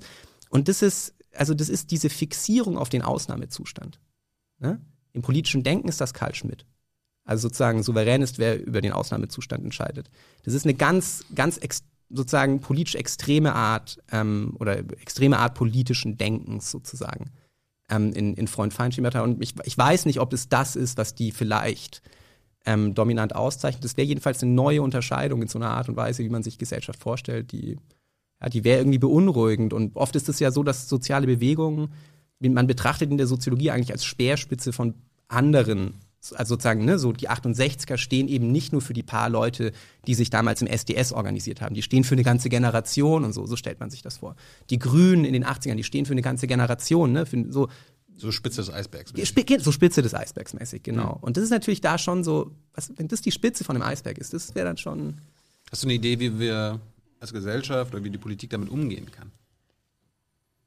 Ich bin sehr oft froh, dass das im Grunde genommen nicht mein Hauptgeschäft ist, mir sowas zu überlegen, weil das ist natürlich super schwierig. Ja, das ist natürlich super schwierig. Also ich meine, wenn man sich die, wenn man sich die gegenwärtige Situation vorkommt, äh, anschaut, dann ist also dieses Freund-Feind ist vielleicht eine Unterscheidung, die irgendwie, ähm, die irgendwie spannend ist. Ja, so ich sage es mal als, als Beobachter spannend, interessant, wenn das denn stimmt.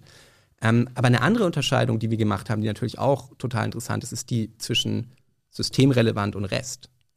Ne? Das finde ich extrem, also sozusagen, das kam quasi aus dem Nichts. Das ist wirklich interessant. Also es gibt einen Rechtsbegriff der kritischen Infrastrukturen, das ist definiert. Ja? Und dann, aber es gibt keine, keine Berufszu oder gab keine Berufszuteilung dazu. Wer ist es eigentlich, wer dann da und wen betrifft, welche Berufsgruppen trifft es, trifft es auch den Hausmeister von der Schule oder nur die Lehrer? Ne? So, das, das gab es nicht. Und das hat man quasi aus dem Nichts, aus dem Boden gestampft, freihändig. Ja? Eine politische Entscheidung, die, eine, die den Arbeitsmarkt gespalten hat, in die, ich sag's mal ganz, ganz drastisch und plakativ, in die, auf die es halt wirklich ankommt. Und die, die irgendwie gucken müssen, wie sie das hinkriegen mit Homeoffice und so, macht mal bitte weiter und so, aber da, da können wir uns jetzt nicht drum kümmern. Wir müssen uns jetzt drum kümmern, was relevant ist sozusagen, um das Gemeinsame, ne? das ist das, was in dem Begriff des Systems ist, aufrechtzuerhalten. Und das ist nochmal eine ganz andere Linie. Wenn die Gesellschaft sich selbst entdeckt, nach der Logik, es gibt da wen, der hält diese Gesellschaft zusammen. Und das haben wir vorher nicht gewusst, dass Krankenschwestern, die Aldi-Verkäuferin und Lkw-Fahrer und was es sonst noch alles als systemrelevante Berufe gibt, das ist die. Nein, wann hast du, wann hast du das letzte Mal darüber nachgedacht? Vor dieser Frage, vor dieser, oh hoppla, jetzt muss ich nicht mehr raus, aber die müssen noch raus. Ne, während des ersten Lockdowns. Es war ja kein Privileg. Das war ja, ihr seid systemrelevant, deswegen müsst ihr weitermachen, unter der Bedingung, dass das da draußen gefährlich ist. Das war ja die Idee, es ist da draußen gefährlich und, und ihr müsst aber raus. Und wir haben leider nicht genug Schutzmittelkleidung für euch und so, aber ihr müsst trotzdem, weil ihr seid die, auf die es ankommt. Ihr haltet diesen Laden zusammen. Ja? Und natürlich ist es irgendwie immer so, klar. Also die, die müssen den Laden natürlich auch alltäglich zusammenhalten, ganz klar. Ja, vom, vom, vom Supermarkt äh, bis zum Krankenhaus, äh, bis zu den, äh, bis zu den Leuten, die die Autobahn oder die die Bahn zum Fahren bringen und so. Ne? Aber ähm, ja, aber die, das, das ist halt ein großer Unterschied, ob man das irgendwie weiß, wenn einem ne, so, oder ob man, ähm, ob das zu einem, zu einer, zu einer Kategorie wird, die auch sozusagen Rechte und Pflichten in einer Situation der extremen sozusagen, wo man sich gefährdet fühlt, ne, der Krise, Mhm. ähm, zuweist. Das finde ich ist schon eine, eine interessante Qualität gewesen. Es rückt jetzt immer mehr in den Hintergrund, aber weil du gefragt hast, ähm, oh, oh, oh, also ich paraphrasiere dich jetzt mal, sind wir jetzt eine Gesellschaft des Freund- und Feinddenkens? Nee, nein, nein, sind wir nicht. Sind wir natürlich nicht. Aber das gibt's natürlich schon. Was es aber eben auch gibt in dieser Krise im Speziellen, ist die Entdeckung davon, dass irgendwer den Laden zusammenhält. Ja, und dass die, und ich bin, ich bin gespannt, ob das nochmal in irgendeiner Art und Weise sozusagen politisch vielleicht im Wahlkampf aufgenommen wird, ob die Leute nochmal irgendwie jenseits der Tarifverhandlungen im öffentlichen Dienst ähm, nochmal größer sozusagen dieses Recht einfordern und so. Das ist schon, wir machen da jetzt gerade so mit meinen bescheidenen Mitteln eine kleine Studie zu, wo wir sozusagen da Leute interviewen, systemrelevant, um herauszufinden, wie die das eigentlich sehen. Du nennst ja die Menschen in diesen systemrelevanten Berufen, äh, dass es Dienstleistungsproletariat ist. Nee, habe ich das falsch verstanden? Das sind unterschiedliche Begriffe. Ah, ja. die, die, also, also ich benutze, sagen, dieser Begriff des Dienstleistungsproletariats, der kommt aus einem Projekt, das ist jetzt so, so ungefähr zehn Jahre her, dass ich das gemacht habe. Und da haben wir uns für diese neue, ähm, neue Klassenunterteilung ähm, interessiert, die sozusagen. wir, sind, wir sind doch eine klassenlose Gesellschaft. Wir sind keine klassenlose Gesellschaft, das würde das behauptet in der Soziologie niemand. Ähm, wir sind eine Gesellschaft, die sich zwischen oben und unten ungleichheitsmäßig sortiert und es hat, hat sich eine neue Gruppe unten entwickelt in so spät postindustriellen Gesellschaften, die eben auch nochmal zu unterscheiden sind von der industriellen Arbeiterschaft. Das ist das Dienstleistungsproletariat. Die arbeiten dann schon zu großen Teilen auch in kritischen Bereichen, wenn man so will, aber zu dem Systemrelevanten gehören ja auch die Ärzte, da gehören die Ingenieure, die die, die, die, die Telekommunikationsnetzwerke am Laufen halten und so. Also das ist eine Kategorie, die interessanterweise diese, diese Linie sozialer Ungleichheit tatsächlich ähm, sozusagen überspannt. Ja? Deswegen, deswegen ist es auch so interessant, weil es sozusagen ähm, nicht nur die sind, auf die es ankommt, im Gegensatz dann zu anderen, auf die es nicht so sehr, so, weil die den, weil die für die anderen den Laden zusammenhalten, sondern dass es auch nicht darum geht, ja, und, und ihr seid alle unten oder ihr seid alle oben und so, ja, also das ist irgendwie eine Strafe oder ein Privileg, sondern es geht darum, dass das eine Gruppe ist, sozusagen, man so will, aus allen Schichten der Gesellschaft, die dafür da ist, den Laden am Laufen zu halten. Das ist schon eine interessante Kategorie, ja. Wie viele Klassen haben wir in Deutschland? Das kommt drauf an, wie man fragt. Da gibt's ganz unter. gibt's ganz unterschiedliche Schemata. Ich benutze meistens ein Schemata, das lehnt sich so lose an Daniel Oesch an. Das sind so ungefähr drei mal drei sind neun, plus zwei sind elf ungefähr. Kannst du die nennen? Ja, nicht, nicht so aus dem Kopf, aber ich, ich kann sie dir durchdeklinieren. Wenn, also es gibt Zu welcher Klasse gehörst du? ähm, ich gehöre zu den äh, soziotechnischen Professionals. Und ich? Du wahrscheinlich auch. Cul- Cultural Professionals vielleicht. Was gibt's noch? Ähm, ne, sind es Ärzte? gibt Ärzte? Service Proletariat, Dienstleistungsproletariat, es gibt die alte Industriearbeiterschaft, es gibt ein, äh, ein Cluster von selbstständigen Tätigkeiten, das sich auch nochmal von oben bis unten ähm, durchdekliniert und dann gibt es sozusagen die Linie technische Berufe, ähm, kulturelle Berufe, soziale Berufe im Kern. Wenn ich das jetzt, also da gibt es dann immer auch ein Oben und ein Unten sozusagen. Was ist die oberste Klasse bei uns? Ähm, die, die, äh, in diesen Klassenschemata ähm, liegen auf der oberen, oberen Ebene die Eliten bestimmter Arbeitslogiken irgendwie allesamt oben. Also der Ingenieur und der Soziologieprofessor und ähm, der, der erfolgreiche Berufspolitiker oder so, die sind alle irgendwie oben. Aber ähm, klar, ich meine, das ist natürlich eine Unterscheidung, die sozusagen andere Klassenfragen auch überhaupt nicht in den Blick nimmt. Also diese ganze Diskussion, die wir so in den letzten zehn Jahren ähm, stark gekriegt haben, 99 gegen 1 Prozent und so, ne? Diese Linien, die ist da natürlich überhaupt nicht drin abgebildet, aber die gibt es natürlich schon auch. Ja. Kann man sich das als Pyramide dann vorstellen? Nee, das, ähm, nee, das kann man sich Also nicht. dass als- unten die allermeisten sind und Nee. oben weniger, sondern? Hm, Ja, das ist schwierig, schwierige Frage. Das wird heute nicht mehr, also es kommt auf in Deutschland jetzt. Ähm, das kann ich dir gar nicht so sagen, weil das früher nicht mehr, weil das früher wurde das immer genau so gezeichnet mit so Pyramide oder Zwiebel und so. Ne?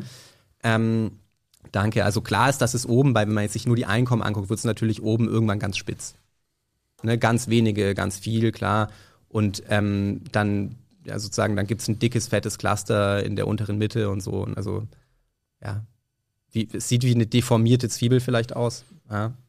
Ähm, Kannst du mit Klassismus was anfangen? Wir hatten letztens Andreas Kemper hier, der AfD-Beobachter und so weiter, aber ist ja auch äh, be be beschäftigt sich viel mit Antifeminismus und Klassismus. Ist Klassismus für dich ein Thema? ja, also du heißt, äh, Leute nach ihrer Klassenlage zu diskriminieren zum Ja, Beispiel. Ja. Ähm, ja, also dass es das gibt, ist für die Soziologie eins der Ur- oder sozusagen sehr etabliertes Thema, klar. Ja. Ich, ich, ich frage eher, weil in der Politik, mit der wir hier zu tun haben, kommen, kommt der Klassenkampf, wie ich das mal jetzt runterbreche, gar nicht mehr vor. ja. Wie kommt das? Das kommt daher, dass. Also selbst von den Linken nicht. Wenn, wenn du mit Sarah Wagenknecht redest, da kommt ja auch kein Klassenkampf mehr. Ja, bei Sarah Wagenknecht vielleicht, obwohl die war ja bei euch, ne? Vielleicht weißt du es besser. Aber ich würde sagen, da, da ist der schon am ehesten noch ähm, Am ehesten, präsent. Aber sie, selbst sie vermeidet diese Begriffe zum Beispiel. Ja. die sind halt, diese Ge- klingen halt alt, Mhm. aber da muss ich mir ja wiederum keine Gedanken drüber machen. Ich suche ja nur Begriffe, die irgendwie gut beschreiben. Ja. Ähm, also mit dem Klassenkampf ist das passiert, da wir haben ja vorhin über die Konservativen geredet, der, der ist halt institutionalisiert worden.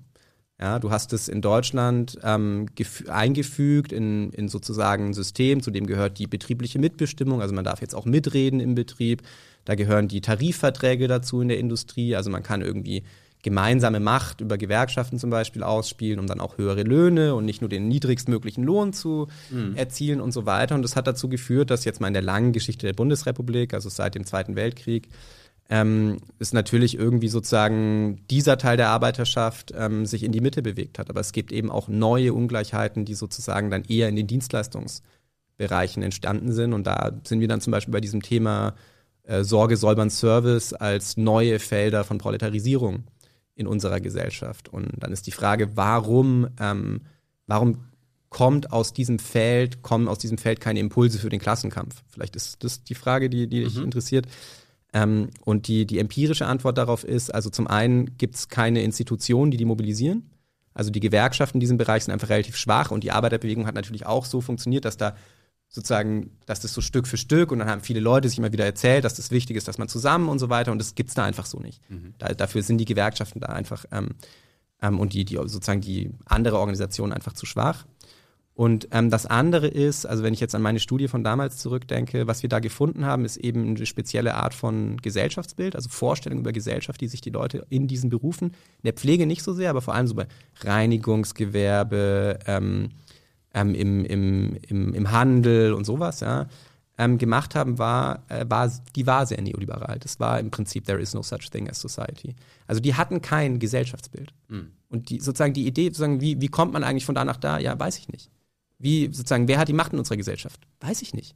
Ja, das, das sind die Antworten, die man da ähm, sozusagen geerntet hat. Und wenn man so will, sozusagen jetzt mal, so jemand ist natürlich, von so jemand ist natürlich keine Revolution zu erwarten. Der hat da gar keine Vorstellung, was er da eigentlich ähm, revolutionieren sollte. Was denkst du über das bedingungslose Grundeinkommen? Ich bin mir sicher, eine Menge Leute hier auch, unser Publikum wünscht sich jetzt, dass du dazu mal was sagst. Oh, oh Gott. Ja, da sagen doch so viele Leute wir- was wir- dazu. Muss ich da wirklich was zu sagen? Wir, wir müssen das jetzt nicht grundsätzlich diskutieren, weil wir natürlich über den Kapitalismus noch reden wollen. Aber die Frage muss jetzt natürlich Also sein. ich sage das mal vorsichtig. Ich finde das, ich find das schön, dass Themen des Wohlfahrtsstaates in einer emanzipationsorientierten Perspektive politisch gemacht werden durch diesen Begriff. genau, wir können uns von Arbeit emanzipieren. Ja, ja, aber will sich ja niemand von Arbeit emanzipieren. Lohnarbeit. Niemand will, ja, nee. Hm? Mhm. Ich sehe ich seh nicht, dass es irgendeine, dass es irgendeine gesellschaftliche Mehrheit dafür gibt, sich von Lohnarbeit zu emanzipieren. Ich, ich sehe das einfach nicht. Also das, das ist. Der Ähm, Grundeinkommen heißt ja auch nicht, dass man gar keine Lohnarbeit mehr, äh, dass es gar keine mehr gibt und keine Ja. mehr nachgehen. Aber vielleicht wird die attraktiver dadurch. Ja, ja, ich, also ich, ich kenne die ganzen Argumente. Ich, ich finde es, ähm, wie gesagt, ich finde es gut, dass es Wind in eine sozialpolitische Diskussion bringt, aber ich, ich, ich tue mir immer so ein bisschen schwer. Also ich will ja jetzt nicht irgendwie super, weiß nicht, konservativ klingen oder so, aber ich meine, sozusagen, wir haben ja Mechanismen der Grundsicherung. Ja? Ja. Hartz IV, willst du davon leben? Nee, ich will nicht von Hartz IV leben, niemand will das, aber sozusagen die Diskussion darum, wie eine Grundsicherung aussehen, wür- aussehen soll, die ist ja innerhalb dieses Systems zu führen. Also warum genau sollte man dieses System quasi abschaffen gegen eine einzige Zahlung? Ich, ich verstehe es sozusagen, also Das, ist- das ist das neoliberale BGE-Modell, was du jetzt meinst. Alles abschaffen und nur noch BGE. Also es gibt ja zig Modelle. 70 Modelle, deswegen ist es auch schwierig, diese Frage zu beantworten, was man davon hält. Aber hat die, die, die Diskussion um das Grundeinkommen was Gutes? Ja, die hat das Gute, dass sozusagen sozialpolitische Fragen dadurch irgendwie so attraktiv werden, dass da auch junge Leute wieder mitreden wollen. Das finde ich daran gut. Ja, dass der Wohlfahrtsstaat nicht irgendwie not as a given und so, sondern was, was irgendwie verteidigt, erkämpft werden muss, immer wieder auch und so gesehen wird. Das finde ich daran wirklich gut. Aber ähm, ja, ich, ähm, also es ist ein, ich, ich glaube, es ist ein sehr, da kann ich vielleicht nicht aus meiner Haut, es ist ein sehr, un, es ist eine relativ unsoziologische ähm, Forderung, wenn man so will. Weil die Soziologie, und da, da sind wir jetzt wieder, wir haben vorhin sozusagen über Herrschafts- und Differenzierungstheorien geredet. Da bin ich jetzt, da bin ich jetzt so differenzierungsmäßig. Also es ist, dass Institutionen stabil sind, zum Beispiel wie Wohlfahrtsstaaten, und dass man so viel tut, um die zu erhalten, um irgendwelche Leute zu schützen und so weiter. Das ist doch irgendwie sozusagen was, worüber man sich wundern kann im positiven Sinne. Ja, also die Stabilität von Institutionen, die wir schätzen, ist doch toll, ja, in, in gewisser Weise. Und ich, ich sozusagen, ich, das, da, da, da kommt dann aus so einer, aus, sagen wir, äh, weil sich, die, weil sich diese Art von Soziologie im Grunde genommen immer die Frage stellt, wie ist Gesellschaft möglich? Das ist die Grundfrage dieser Soziologie. Da gibt es sozusagen, es gibt da diese Linie, also soll ich das wirklich sagen? Das ist ja schon relativ. Also es gibt diese, es gibt diese Grundlinie, das heißt in der Soziologie Hobbesian Problem of Order und das Hobbes-Problem sozialer Ordnung. Das ist, wie, wie ist soziale Ordnung möglich, wenn der Urzustand eine Situation ist, in der es zwar immer stärkere und schwächere Menschen gibt und deswegen die stärkeren Menschen sich einfach nehmen können, was sie wollen von den Schwächeren, aber in der die Situation gleichzeitig ist, dass die zwei schwächsten Menschen, wenn sie sich gegen den stärksten Menschen verbünden, den umbringen können. Das ist die Grundsituation. Das heißt, es sozusagen, es gibt ein grundsätzliches Interesse daran, ähm, sozusagen Ordnung zu schaffen, weil auch der Stärkste nur zwei Schwächere braucht, die sich gegen ihn verbünden, um nicht mehr sicher zu sein. Aber ähm, wie man jetzt genau kommt von so einem Zustand zu einem, in dem man stabile Organisationen hat, stabile Institutionen hat, das ist ein Rätsel. Das ist ein Rätsel, das man immer wieder sozusagen neu lösen muss. Wie kann es eigentlich sein, dass das alles so entstanden ist? Ja? Und dass es dann auch noch bestell, sozusagen beständig bleibt, obwohl es mal angegriffen wird und so weiter und so fort. Und dass irgendwelche, weißt du, dass, dass sozusagen, dass Länder kaputt gehen im Krieg oder so und danach bauen sie sich dieselben Institutionen wieder auf wie vorher und so. Die sind sogar stabil, wenn sie zerstört werden so, ne? So, solche, solche Dinge. Ähm, das ist, äh, das sind die Dinge, über die man sich sozusagen, die nimmt man als Soziologe oder als Soziologin nicht so leichtfertig hin. Das sozusagen, das ist immer, das ist immer eine Errungenschaft, dass es die gibt, sozusagen in, in dieser Perspektive. Und deswegen ist so eine Perspektive, die gesagt, lasst das einfach alles abräumen und jetzt irgendwie alles anders machen. Die ist da immer so, also glauben wir erstmal nicht, dass das möglich ist und finden wir dann, ist irgendwie auch eine komische Art, auf was zu gucken, wofür man irgendwie 100 Jahre lang und länger auch gekämpft hat und so. Weißt du, so ein, Ja, aber wir hatten ja Jahrzehnte oder hunderte, äh, Jahrhunderte, nicht Jahrhunderte, aber 100 Jahre ging die Diskussion ja immer darum, den Wohlfahrtsstaat oder den Sozialstaat auszubauen, ihn noch besser zu machen. Und so, seitdem ich politisch denken kann, ne, vielleicht ist es die neoliberale Ära, da geht es ja eher darum, wie können wir den abspecken.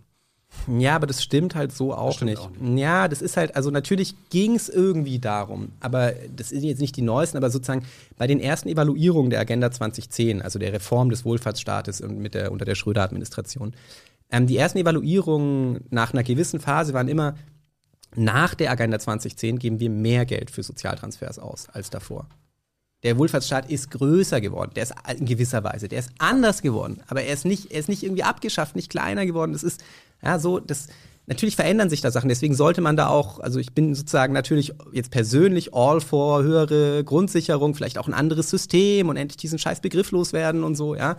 Um Himmels Willen, ja. Aber, aber, ähm, ja, ich, ich bin bei dieser ganzen BGE-Diskussion, merkst du ja, ich bin da einfach ambivalent. Ich, ich sehe sozusagen. Alles gut. Ja, ich, ich sehe da nicht so richtig, ähm, wohin man damit jetzt wirklich kommt, außer dass in dieses Thema, und das ist gut, halt Fahrt reinkommt. Wir werden es die nächsten Jahre weiter beobachten. Interessiert die jungen Leute nur. Ja, ja, das ist gut daran, ja.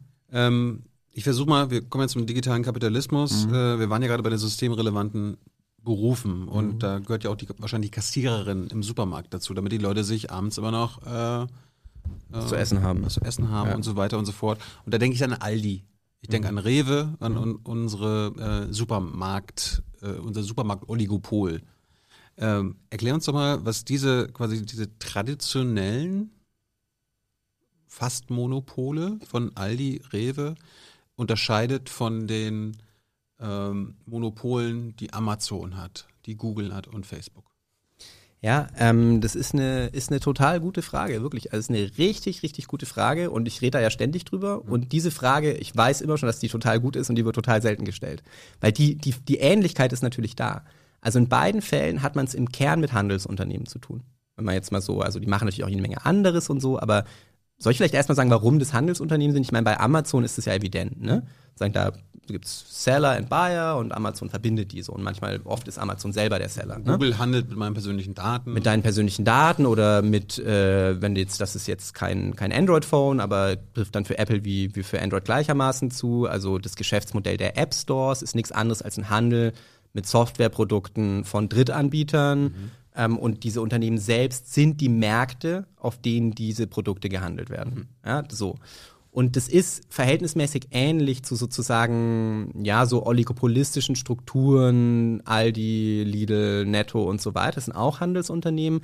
Die haben auch eine starke Kontrolle über die Angebotsseite dieser Märkte, also die Milchbauern zum Beispiel, so wie Apple und, äh, und Google halt die auf Gedeih und Verderb äh, die Regeln für, für App-Produzenten machen. Ja, so, und, oder Amazon für Dritthändler und so. Ne? Ähm, das ist richtig. Ähm, auf der Konsumentenseite besteht ein Unterschied sicherlich darin, ich weiß nicht, ob das deine Einkaufserfahrung ist, aber meine Einkaufserfahrung ist halt, ne, du hast ja ganz oft ähm, Aldi neben Lidl. Ist im, sozusagen im deutschen Gewerbegebiet ist das ja sozusagen eine von den Standardkombinationen. Aber auch in, auch hier Kreuzköln, auch Aldi neben Lidl. Ne? Und die Logik ist natürlich, die Leute gehen irgendwie, also ne, da und was es da nicht gibt, dann da. Ne? Oder irgendwie mal gucken, wo die Avocado billiger ist oder, oder, oder schöner oder so. Ja? Und ähm, das, ist, das ist schon noch mal was anderes, weil sozusagen, ne, du wirst nie über den Google Play Store gehen, wenn du ein iPhone, iPhone hast. Und du wirst nie über den iPhone App Store gehen, wenn du, wenn du ein Android-Handy hast. Ne? Und ähm, das, dieser, also das heißt zum einen sozusagen auf der, für die Konsumenten gibt es da Login-Effekte. Die können als Konsumenten gar nicht wählen, so wie wir sozusagen wählen können zwischen diesen Supermärkten. Nicht so einfach, weil sie durch die Hardware da halt festgelegt sind oder besser gesagt eigentlich durch die Software, ähm, die Softwareplattformen da festgelegt sind.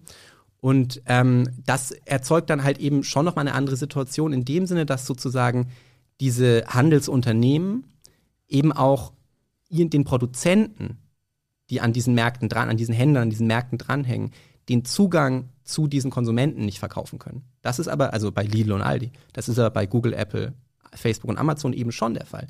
Der ganze Witz ist, also zu sagen, wenn immer noch so roughly 90 Prozent der, der Umsätze von äh, Google und Facebook ähm, aus Werbung kommen, dann ist das eine Art und Weise, wie der Zugang zu Konsumenten, der exklusive Zugang von Konsumenten, zu Konsumenten von zwei Unternehmen in dem Fall verkauft wird an jede Menge Leute, Produzenten auf der Angebotsseite, die irgendwelche Produkte verkaufen wollen und die Sichtbarkeit für ihre Produkte überhaupt nur kreieren können, wenn sie sich auf die Spielregeln dieses, ich nenne das proprietäre Märkte, also privatisierte Märkte, also Märkte in Privatbesitz, ähm, eben einlassen. Und das ist eine enorme Art von Marktmacht, die schon auch hinausgeht über das, ähm, über sozusagen das Lidl und Aldi-Beispiel. Lass uns das mal ein bisschen aufdröseln am, am Beispiel von Amazon. Da sagst du ja, äh, das Unternehmen selbst ist der Markt. Was, also für alle, die jetzt kein BWL oder VWL studiert haben, was Was bedeutet das und was ist daran problematisch? Also Markt bedeutet erstmal, jetzt mal in einem ganz trivialen Sinne, ähm, Ort, an dem sich Angebot und Nachfrage treffen. Buyer and Seller, Konsument und Produzent. So. Und ähm, die, wenn man jetzt fragt, warum hat man Märkte, dann gibt's darauf zwei Antworten, also mindestens zwei. Die eine ist, naja, weil Güter knapp sind und wir müssen irgendwelche Mittelwege finden, wie knappe Güter sozusagen effizient verteilt werden können. Etwas, das nicht jeder haben kann und so. Und dann schmeißt man die auf den Markt und dann entwickelt sich dieses sozusagen die zweite Nummer, nämlich, dass dann der Markt dafür sorgt, dass die halt Preise kriegen. Und diese Preise sorgen dann dafür, wer, wer die kriegt und wer nicht. Jetzt ist es so, dass ein großer Teil des kommerziellen Internets überhaupt nicht mit knappen Gütern handelt. Das ist so eine, ein Problem, das lege ich jetzt nochmal zur Seite, ne, weil danach hast du jetzt gerade nicht gefragt. Ähm, die, das, die andere Seite ist, dass solche Märkte diese Funktionen in der ökonomischen Theorie dann ausfüllen können, wenn sie neutral sind, wenn jeder teilnehmen kann. Wenn niemand sagen kann, du darfst dir aber nichts anbieten, weil du bist zu günstig oder so. Ja, so, so das, das so, das ist, ähm, das ist der Also, Hauptunterschied. also wenn es einen neutralen App Store gäbe, dann gäbe es keine Richtlinien dafür, welche App da reinkommen kann, welche nicht. Naja, dann würde vor allem, also ein, ein neutraler App Store, also einer, der sich sozusagen zum Beispiel an den, der sich an den Interessen der Verkäufer oder Produzenten von Software orientiert, wäre eben erstmal einer, der nicht 30 Prozent der Umsätze für sich behält. Also das ist natürlich der Witz daran. Es ist natürlich erstmal nicht schlecht, dass wir sozusagen digitalisierte Märkte haben, die das Leuten leicht, super leicht, ja, zugänglich machen, irgendwelche Dinge, die sie brauchen, zu erwerben. Ja, und das, ich find, bin auch nicht dagegen, dass ich irgendwie meine, Gro meine Lebensmittel in der U-Bahn shoppen kann. Über Amazon Fresh oder was weiß ich, ja. Ähm, das, das ist erstmal, das ist natürlich irgendwie ein Wohlfahrtsgewinn und so, ja. Ähm, aber die, die Frage ist natürlich, also sozusagen die Funktion von Märkten, nämlich einerseits, ähm, also nämlich letztlich sozusagen Preise herzustellen, die, die ist, ähm, und gute Preise herzustellen für Konsumenten und für Produzenten, ähm, die basiert darauf, dass solche Märkte neutral sind. Und, dann, und privatisierte Märkte sind per se nicht neutral, die sind privatisiert. Die Regeln auf diesen Märkten machen diese Unternehmen, die mit ihnen identisch sind.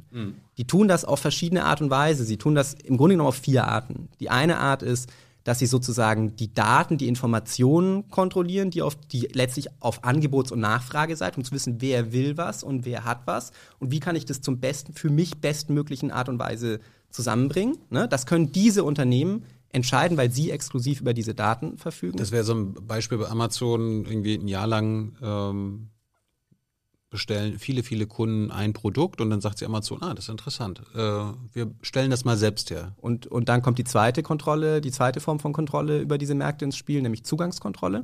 Also wir stellen das nicht nur selbst her, sondern schmeißen vielleicht einfach den Dritthändler von der Plattform.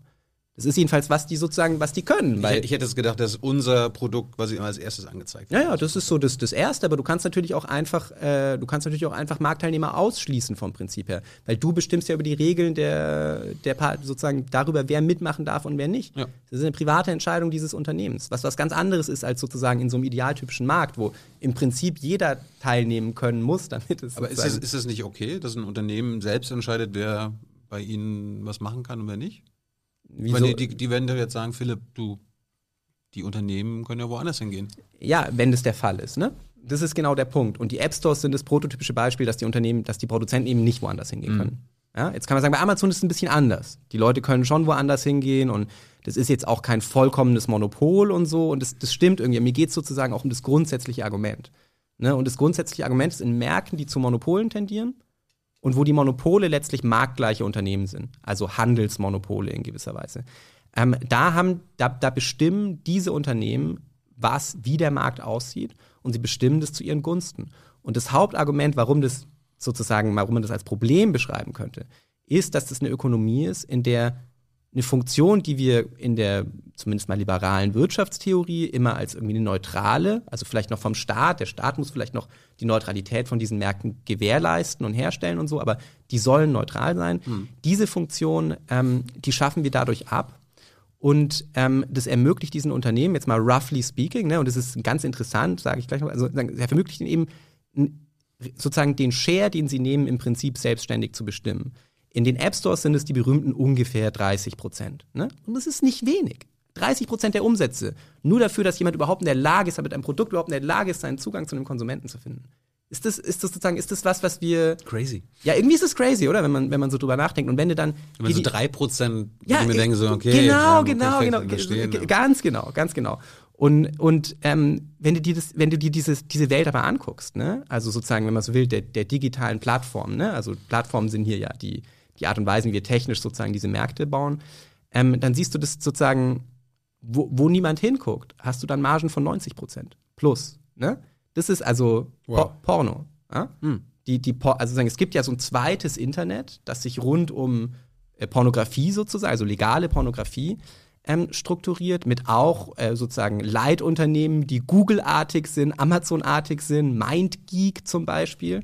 Ja, ja, ja. Noch nie gehört. Und ja, sie habt eine sehr, sehr interessante Masterarbeit letztens zugekriegt. Wirklich, also sozusagen verdanke ich jetzt äh, einer Studierenden, die da sehr, sehr interessante Forschung zugemacht hat. Und in diesen Feldern hat man dann teilweise sozusagen bei so Livecam-Geschichten oder so, hat man Margen von 90 Prozent. Ja? Und mehr. Also 90 Prozent nur die Plattform. Dann gibt es noch irgendjemand, der vermietet das Zimmer oder so und der nimmt auch nochmal 60 Prozent von den 10 Prozent, die bleiben und so. Das ist die Logik sozusagen, wenn, wenn man privatwirtschaftlichen Zugang zu Märkten ähm, kontrolliert. Ja? ja, ja, klar. Also sozusagen, das ist, ne, das, das ist alles gelernt sozusagen am kommerziellen Internet. Wie, wie haben die, bleiben wir mal wieder bei Amazon oder so, wie haben die, wie haben die das geschafft? Haben die, war das so ein Konzept, was sie sich vor 20, 30 Jahren ausgedacht haben, was Bezos so, oder ist, hat sich das so mit der Zeit entwickelt? Das ist im Grunde genommen ähm, eine Frage, die jetzt für mich äh, nicht so primär ist. Deswegen, also Ja, kannst du es- ja sagen, weiß ich nicht, dann machen wir weiter. Nee, nee, ich, ich weiß da schon was zu. Also es gibt sozusagen diese, es gibt in der, in der Business-Literatur, also bei den Business-Gurus, die sagen, so müsst ihr jetzt heute im neuen Kapitalismus so und so machen, da gibt es schon in den 80er Jahren ähm, viel Literatur, die, die so Sachen, die so darüber nachdenkt, was Software eigentlich für Wirtschaften bedeutet. Und dass das vor allem bedeutet, dass man kritische Punkte besetzen kann, wo man dann entscheidet, wer hier weiterkommt wer nicht. Also so Gatekeeper-Positionen, wie das jetzt sozusagen zum Beispiel Amazon für Dritthändler ähm, oder, oder Google und Apple für, für Softwareanbieter, also Dritthändler auf den Handys sozusagen, ähm, eben machen kann. Ja? Das hat man sich da schon überlegt. Also das ist nichts, was sozusagen theoriefrei entstanden ist. Ob jetzt Jeff Bezos sich immer schon vorgestellt hat, dass Amazon so aussehen würde wie heute, würde es ihm zutrauen. Warum, warum sind es eigentlich fast alles, außer Spotify, glaube ich, alle, alles amerikanische Riesen? Hm. Naja, Spotify ist ja auch sozusagen kein Riese, der auf, auf diesem Level mitspielt. Ne? Auf wollen, dem da Level wollen der, sie hin. Ja, aber, aber wie? Ja, also sozusagen, die, da, da ist kein Betriebssystem. Gut, aber so Microsoft, Amazon, Apple, Facebook, alles amerikanisch. Google, und ja, es ist Silicon Valley. Ja. Wie kommt das? Naja, also in dem großen Teil ist, also ich, es gibt da so, also die, die übliche Geschichte ist, das liegt daran, dass, ähm, dass die mit unknappen Gütern handeln. Diese unknappen Güter sind, sind, bill, sind, wenn sie einmal hergestellt sind, ganz billig zu kopieren, also zum Beispiel eine MP3-Datei oder ein YouTube-Video oder so. Und das macht es möglich, Märkte geradezu zu überschwemmen in Windeseile. Und dann gehört einem auf einmal alles an diesen Markt. Und, und weil, weil man auch alles kriegt bei YouTube, geht niemand mehr auf eine andere Videoplattform. Ne, so, in, das ist so ein Argument, sagen, das an den digitalen Gütern hängt. Aber dem ist natürlich was vorgeschaltet. Und vorgeschaltet ist dem die relative Unknappheit von Kapital, von Geld, ähm, das, in diese, das diese Unternehmen akquirieren konnten. Ja? Und eine bestimmte wirtschaftliche Dynamik, in der die sich entwickelt haben. Also man hat den Dotcom-Boom in den 1990er Jahren, da fließt zum ersten Mal wirklich gigantisches, gigan- gigantische Mengen an Risikokapital ähm, in die digitale Ökonomie. Ähm, dann kracht dieses Feld zusammen, aber in den 90er Jahren hast du jede Menge Infrastruktur gebaut und diese Infrastruktur ist dann da, die ist bereinigt von Konkurrenz und ein paar Unternehmen haben überlebt. Unter anderem Google und Amazon, ne? Beide in den 90ern gegründet und beide irgendwie so fast schon random, dass die überlebt haben. Muss man sich auch mal klar machen. Also es ist nicht so, hätte, hätte auch ganz anders sein können. Bei Google war es knapp, ja. Ja, ja, genau, ganz genau. Und da ist dann, und Amazon hatte auch so eine Geschichte, sozusagen schnell noch Geld geraced, bevor alles so Glück gehabt in gewisser Weise. Und ähm, die, und die können dann sozusagen in diesen Infrastrukturen mit dem Geld, das sie vorher geraced haben, halt skalieren ohne Ende. Und ähm, ja, so, also da, da ist es sozusagen die, die, letztlich die, das, die, der Überfluss an Kapital, den es so in Europa einfach nicht gegeben hat, weil gerade in Deutschland sozusagen Wirtschaftsentwicklung halt eher so inkrementell läuft. Also, ne, das hat natürlich, hat wahrscheinlich in den USA irgendwie unterm Strich auch was damit zu tun, dass die halt seit 20, 30 Jahren eigentlich keine Autoindustrie mehr haben. Um es mal ganz, sagen wir mal, ganz sehr plakativ, bisschen übertrieben, aber sozusagen, ne, im Grunde genommen haben sie seit 20, 30 Jahren eine Autoindustrie, die ist pleite. Ja, und wird halt irgendwie immer mal wieder so auf unterschiedliche Art und Weise am Leben erhalten. Und dann sucht man sich natürlich neue, dann ist man klug beraten, sich auch neue Wachstumsfelder zu suchen. Das Problem hast du in Deutschland so nicht gehabt. Ne?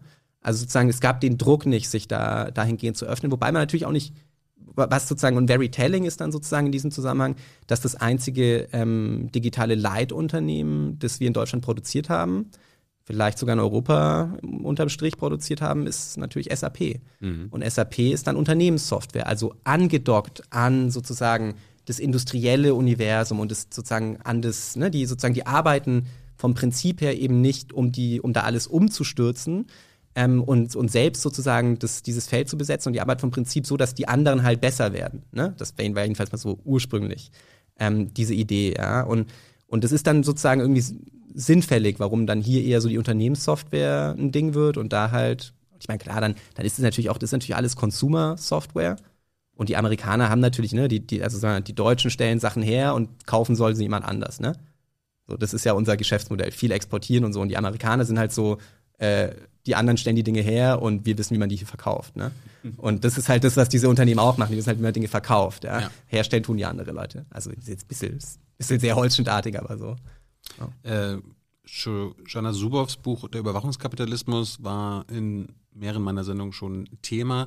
Äh, was unterscheidet denn deinen digitalen Kapitalismus vom Überwachungskapitalismus Zubows? Naja, also auf der. Oder redet ihr von, dem, von derselben? Von, von derselben? Also ich muss da jetzt natürlich Shoshana Zuboff, die ich sehr schätze, irgendwie verschiedene Dinge unterstellen. Ne, so, das ist, das ist dann gehört jetzt hier irgendwie, muss man sich klar machen. Und ich finde halt, das ist ein sehr interessantes Buch, aber es ist ein Buch über zwei Unternehmen. Und sie bringt sehr, sehr viel Kraft auf und sehr so, um so Suggestionen, Suggestivkraft dafür zu entwickeln, dass es eigentlich sich um mehr handelt als um Google und Facebook. Und ähm, ich würde halt schon sagen, bei mir geht's nicht nur um Google und Facebook. Bei mir geht's sozusagen um eine Art und Weise, wie ähm, tatsächlich ähm, eine bestimmte Art zu wirtschaften, nämlich letztlich durch digitale Technologien Märkte zu privatisieren ähm, und dann von, den, von der Besteuerung des bereits bestehenden Handels da eben zu profitieren. Ähm, das ist eine Logik, von der ich glaube, dass die sozusagen vorbildstiftend ist in ganz vielen Bereichen und in bestimmten Bereichen auch einfach schon existiert.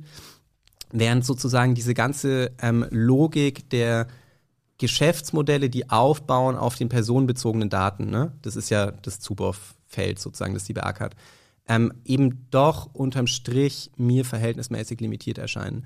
Das ist ein relativ kontroverser Punkt in meinem Feld, aber also wenn man, wenn man da so ganz nüchtern drauf, man fragt, womit wird denn Geld verdient bei den personenbezogenen Daten? Werbung.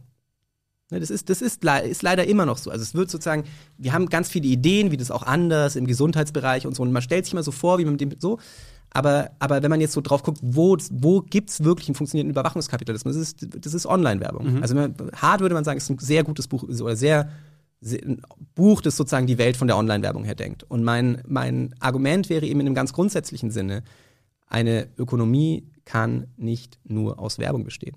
Und sie kann auch nicht nur nach der Logik der Werbung ähm, sozusagen organisiert sein. Sondern es gibt da andere Logiken. Also selbst Werbung, würde ich sagen. Man, man versteht es nur, warum die das machen und warum das erfolgreich ist, wenn man versteht, warum Werbung wichtiger wird. Und Werbung wird wichtiger ähm, und mit Werbung kann man mehr Geld verdienen, weil man den Zugang zu Konsumenten verkauft. Also es ist eine Logik des Verkaufens von Zugängen zu Märkten, die da stattfinden.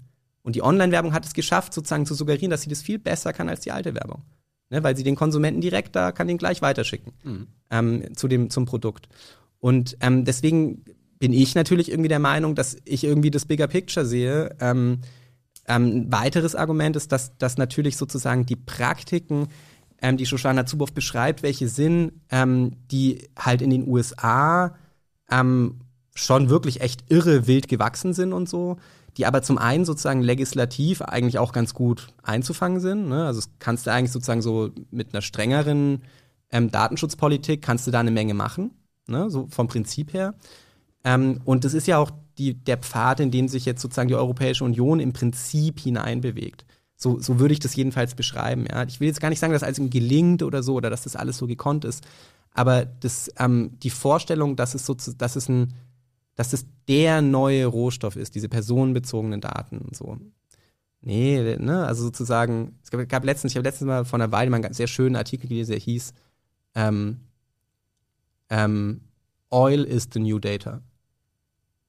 Und es ja, nicht Data is the new oil, sondern Oil is the new data. Und da ging es darum, wie die Leitunternehmen des digitalen Kapitalismus ähm, Geld verdienen in der Petrolindustrie, Mhm. in der äh, also, sozusagen fossile Energienindustrie, indem sie da halt irgendwie Unternehmen, Software, Plattformen und so weiter ähm, für die bauen. Und die, die, die schöne Suggestion dieses Satzes ist natürlich, all dieses Zeug läuft noch auf Öl.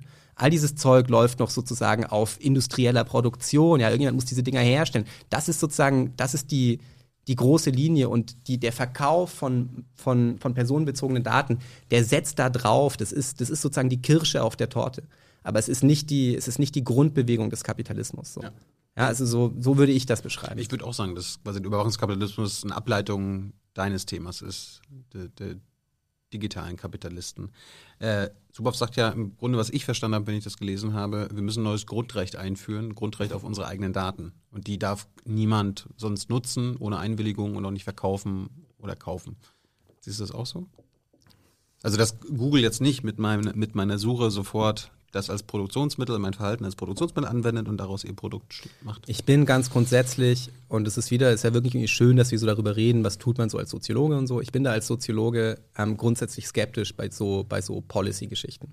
Also die Politikwissenschaft, ich will die jetzt auch nicht böse paraphrasieren, aber also Ja, es du willst geht- auch eine gibt- demokratische Kontrolle. Ja, natürlich, aber, aber ich habe nie die Vorstellung, dass wenn man eine Entscheidung trifft, so, das gibt jetzt eine neue Regel hierfür, dass dann zwangsläufig die Effekte folgen, die man sich vorgestellt hat. Da bin ich als Soziolog, die Soziologie ist bei sowas grundsätzlich vollkommen ernüchtert. Also wir sind eine Wissenschaft der nicht intendierten Effekte, nicht eine Wissenschaft der intendierten Effekte. Weil es die immer gibt, die nicht intendierten Effekte. Ne?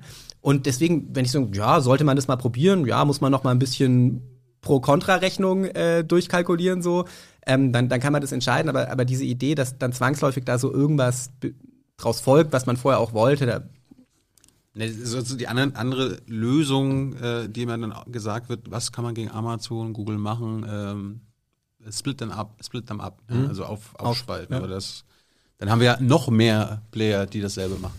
Könnte ja sogar noch problematischer sein. Naja, es gibt also, also das eine ist, dass sozusagen dieser Linie ähm, Recht an den eigenen Daten. Ähm, das kannst du natürlich festschreiben, dann machst du aber vor jeder App halt eine, eine, äh, eine, eine äh, wie sagen wir das, Terms of Use, ne? Da setzt du den Haken dann, man, ja, ich will die App benutzen, ähm, dafür gebe ich ja meine Daten her, und dann hast du das auch schon wieder, ja, dann hast, hast du halt einen Vertrag geschlossen, ja, so ist es ja im Prinzip jetzt schon. Und ähm, gleichzeitig, also deswegen sich so also sagen, das müsste schon ein recht komplexes System sein, ja, so wo man, das, das ist schon ein bisschen komplizierter als sozusagen die Leute haben jetzt ein Recht an ihren eigenen Daten. Im Grunde genommen ist es die Situation, die wir juristisch in der EU haben. Nur was es bedeutet, ist eine ist eine ganz andere Frage. Ähm, so dass das eine und das andere, also die Frage mit dem mit dem Aufbrechen und so. Ähm, es gibt da natürlich schon interessante Überlegungen. Also zum Beispiel die Diskussion jetzt ähm, um den Digital Service Act. Äh, das ist sozusagen die neue große, ähm, das große Paket, das von der EU zu erwarten ist zur Gestaltung ähm, der, der Digitalwirtschaft, der Onlinewirtschaft. Ja.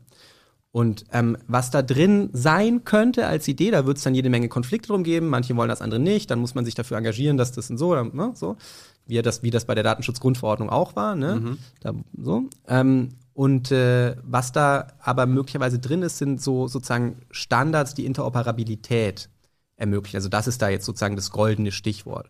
Und das heißt, ähm, im Grunde genommen, also wenn man sich das für den E-Commerce vorstellt, dann muss man sich das im Grunde genommen so vorstellen, dass man vielleicht bei Amazon anfängt, ein Produkt zu suchen. Man kriegt bei Amazon dann eben nicht nur die Händler, die bei Amazon angedockt sind, angezeigt, sondern man muss auf gleichem hierarchischen Level, ist gar, gar nicht klar, wie man das designmäßig macht, aber man muss im Prinzip auf gleichem hierarchischen Level dann zum Beispiel auch Zalando angezeigt kriegen oder eBay oder sonst irgendwen, irgendeine kleine Plattform, alle, die das wollen. Sozusagen, um Konsumenten Choice zu geben, ähm, nicht nur sozusagen in diesem System von Amazon sich zu bewegen, sondern das in gewisser Weise ist eine, sozusagen eine, wenn es auf die Marktschiene argumentiert, das ist eine Art und Weise, die sozusagen neutraler zu machen. Weil die nicht einfach dann nicht mehr ausschließen können und entscheiden können, wer da genau ähm, präsent ist. Wenn sowas zum Beispiel kommt, na, dann hast du, ähm, dann, das, dann ist das möglicherweise schon ein Gamechanger für die Art und Weise, wie diese Unternehmen als Märkte ähm, operieren können. Ne? Also ähm, Das wäre auf ihren Plattformen selber, aber warum, wenn wir bei Amazon sind, warum, ähm, ich weiß nicht, ob du das vorschlägst oder ob das jemand anders war, man könnte ja auch eine öffentliche Plattform machen, die quasi erstmal nicht profitorientiert ist, sondern einfach für alle neutral gleich ist und irgendwie zum Beispiel in Berlin gibt es dann auch ein System für die lokalen Shops, wo dann auch ein Same-Day-Delivery äh, angeboten wird, sodass Amazon diesen großen Vorteil äh, nicht mehr hat. Ja, ja. Ja, ja. Das ist also, ähm, ich weiß jetzt auch nicht, wie das kommt, äh, dass wir jetzt über dieses Beispiel reden, weil ich habe da letztens sozusagen, ich bin da so im Gespräch mit so einem Verband und so mhm. und also sozusagen diese Ideen sind irgendwie sozusagen da, da, da engagiere ich mich auch und bin auch irgendwie sozusagen mhm. ähm, dabei und es gibt natürlich schon eine Menge, also wenn man sich jetzt vorstellt, eine E-Commerce-Plattform, die letztlich den lokalen Handel verbindet mit den Bürgern, also die sozusagen nicht nur einen Preis, sondern Preis und Social Proximity Algorithmus zum Matching zum Beispiel benutzt. Mhm. Dann könnte man das machen. Man hätte auch bestimmte, bestimmte wirtschaftliche Vorteile. Zum Beispiel haben die ja schon ihre Lager. Die sind ja schon da, muss man nicht extra Lagerkosten bezahlen und so. Ne? Man könnte sich überlegen, dass man sozusagen da das anbindet an, an irgendwelche Delivery-Startups, die sich sozusagen dann so, ne? Also das, das wäre eine, das ist eine interessante, sozusagen möglicherweise dezentrale Lösung. Dann ist halt die Frage, ähm, we, von wem ist eigentlich zu erwarten, dass er diese Art von Rolle übernimmt? Und jetzt kann man sagen, öffentliche Alternative, das sehe ich als eine realistische Option oder ne? Als das muss ja nicht staatlich bedeuten, ne? Aber unter demokratischer Kontrolle. Ja, ja, ja, nur dann ist die, also was ist dann demokratische Kontrolle, wenn sie unterm Strich nicht von irgendwelchen öffentlichen, also dem Staat zugehörigen mhm. äh, sozusagen Institutionen ausgeht? Also der Punkt, den ich jetzt sagen wollte, ist, ähm, die, man ja. kann sich das vorstellen für bestimmte Bereiche, mhm. wo, das, wo das sozusagen pragmatisch möglich ist. Also nimm zum Beispiel Berlin, Berlin. Yelby ist die, ist die ähm, Mars Mobility as a Service Plattform der BVG. Mhm. Da sind zum Beispiel Miles als Carsharing-Unternehmen angedockt, E-Scooter sind angedockt, hier Emmy und so ist angedockt. Ne? Und du kannst dir dann sozusagen eine Route durch die Stadt wählen, wo du den ÖPNV verbindest mit so privaten Sharing-Anbietern. Ne? Weil man, und da ist die Linie, das, das kann man sich da gut vorstellen. Man kann sich auch vorstellen, dass ein öffentliches Unternehmen da Geld in die Hand für nimmt, weil man sagt, urbane Mobilität ist ein öffentliches Gut. Ist sie natürlich, weil wir haben ja überall ÖPNV ja, öffentlichen Personennahverkehr. Also ist es ein öffentliches Gut. Das ist aber jetzt sozusagen für den Handel erstmal kein Argument, das man machen kann. Der Handel ist eine privatwirtschaftliche Geschichte, keine so. Und dann ist die Frage, wer könnte im Handel so eine Amazon-artige Alternative und ich, mein Argument ist ja immer, es gibt natürlich schon einen Akteur, ähm, der dafür irgendwie prädestiniert ist. Und jetzt denkt man sich vielleicht, oh, jetzt bin ich aber gespannt, aber die Antwort ist so, ist so total, bäh.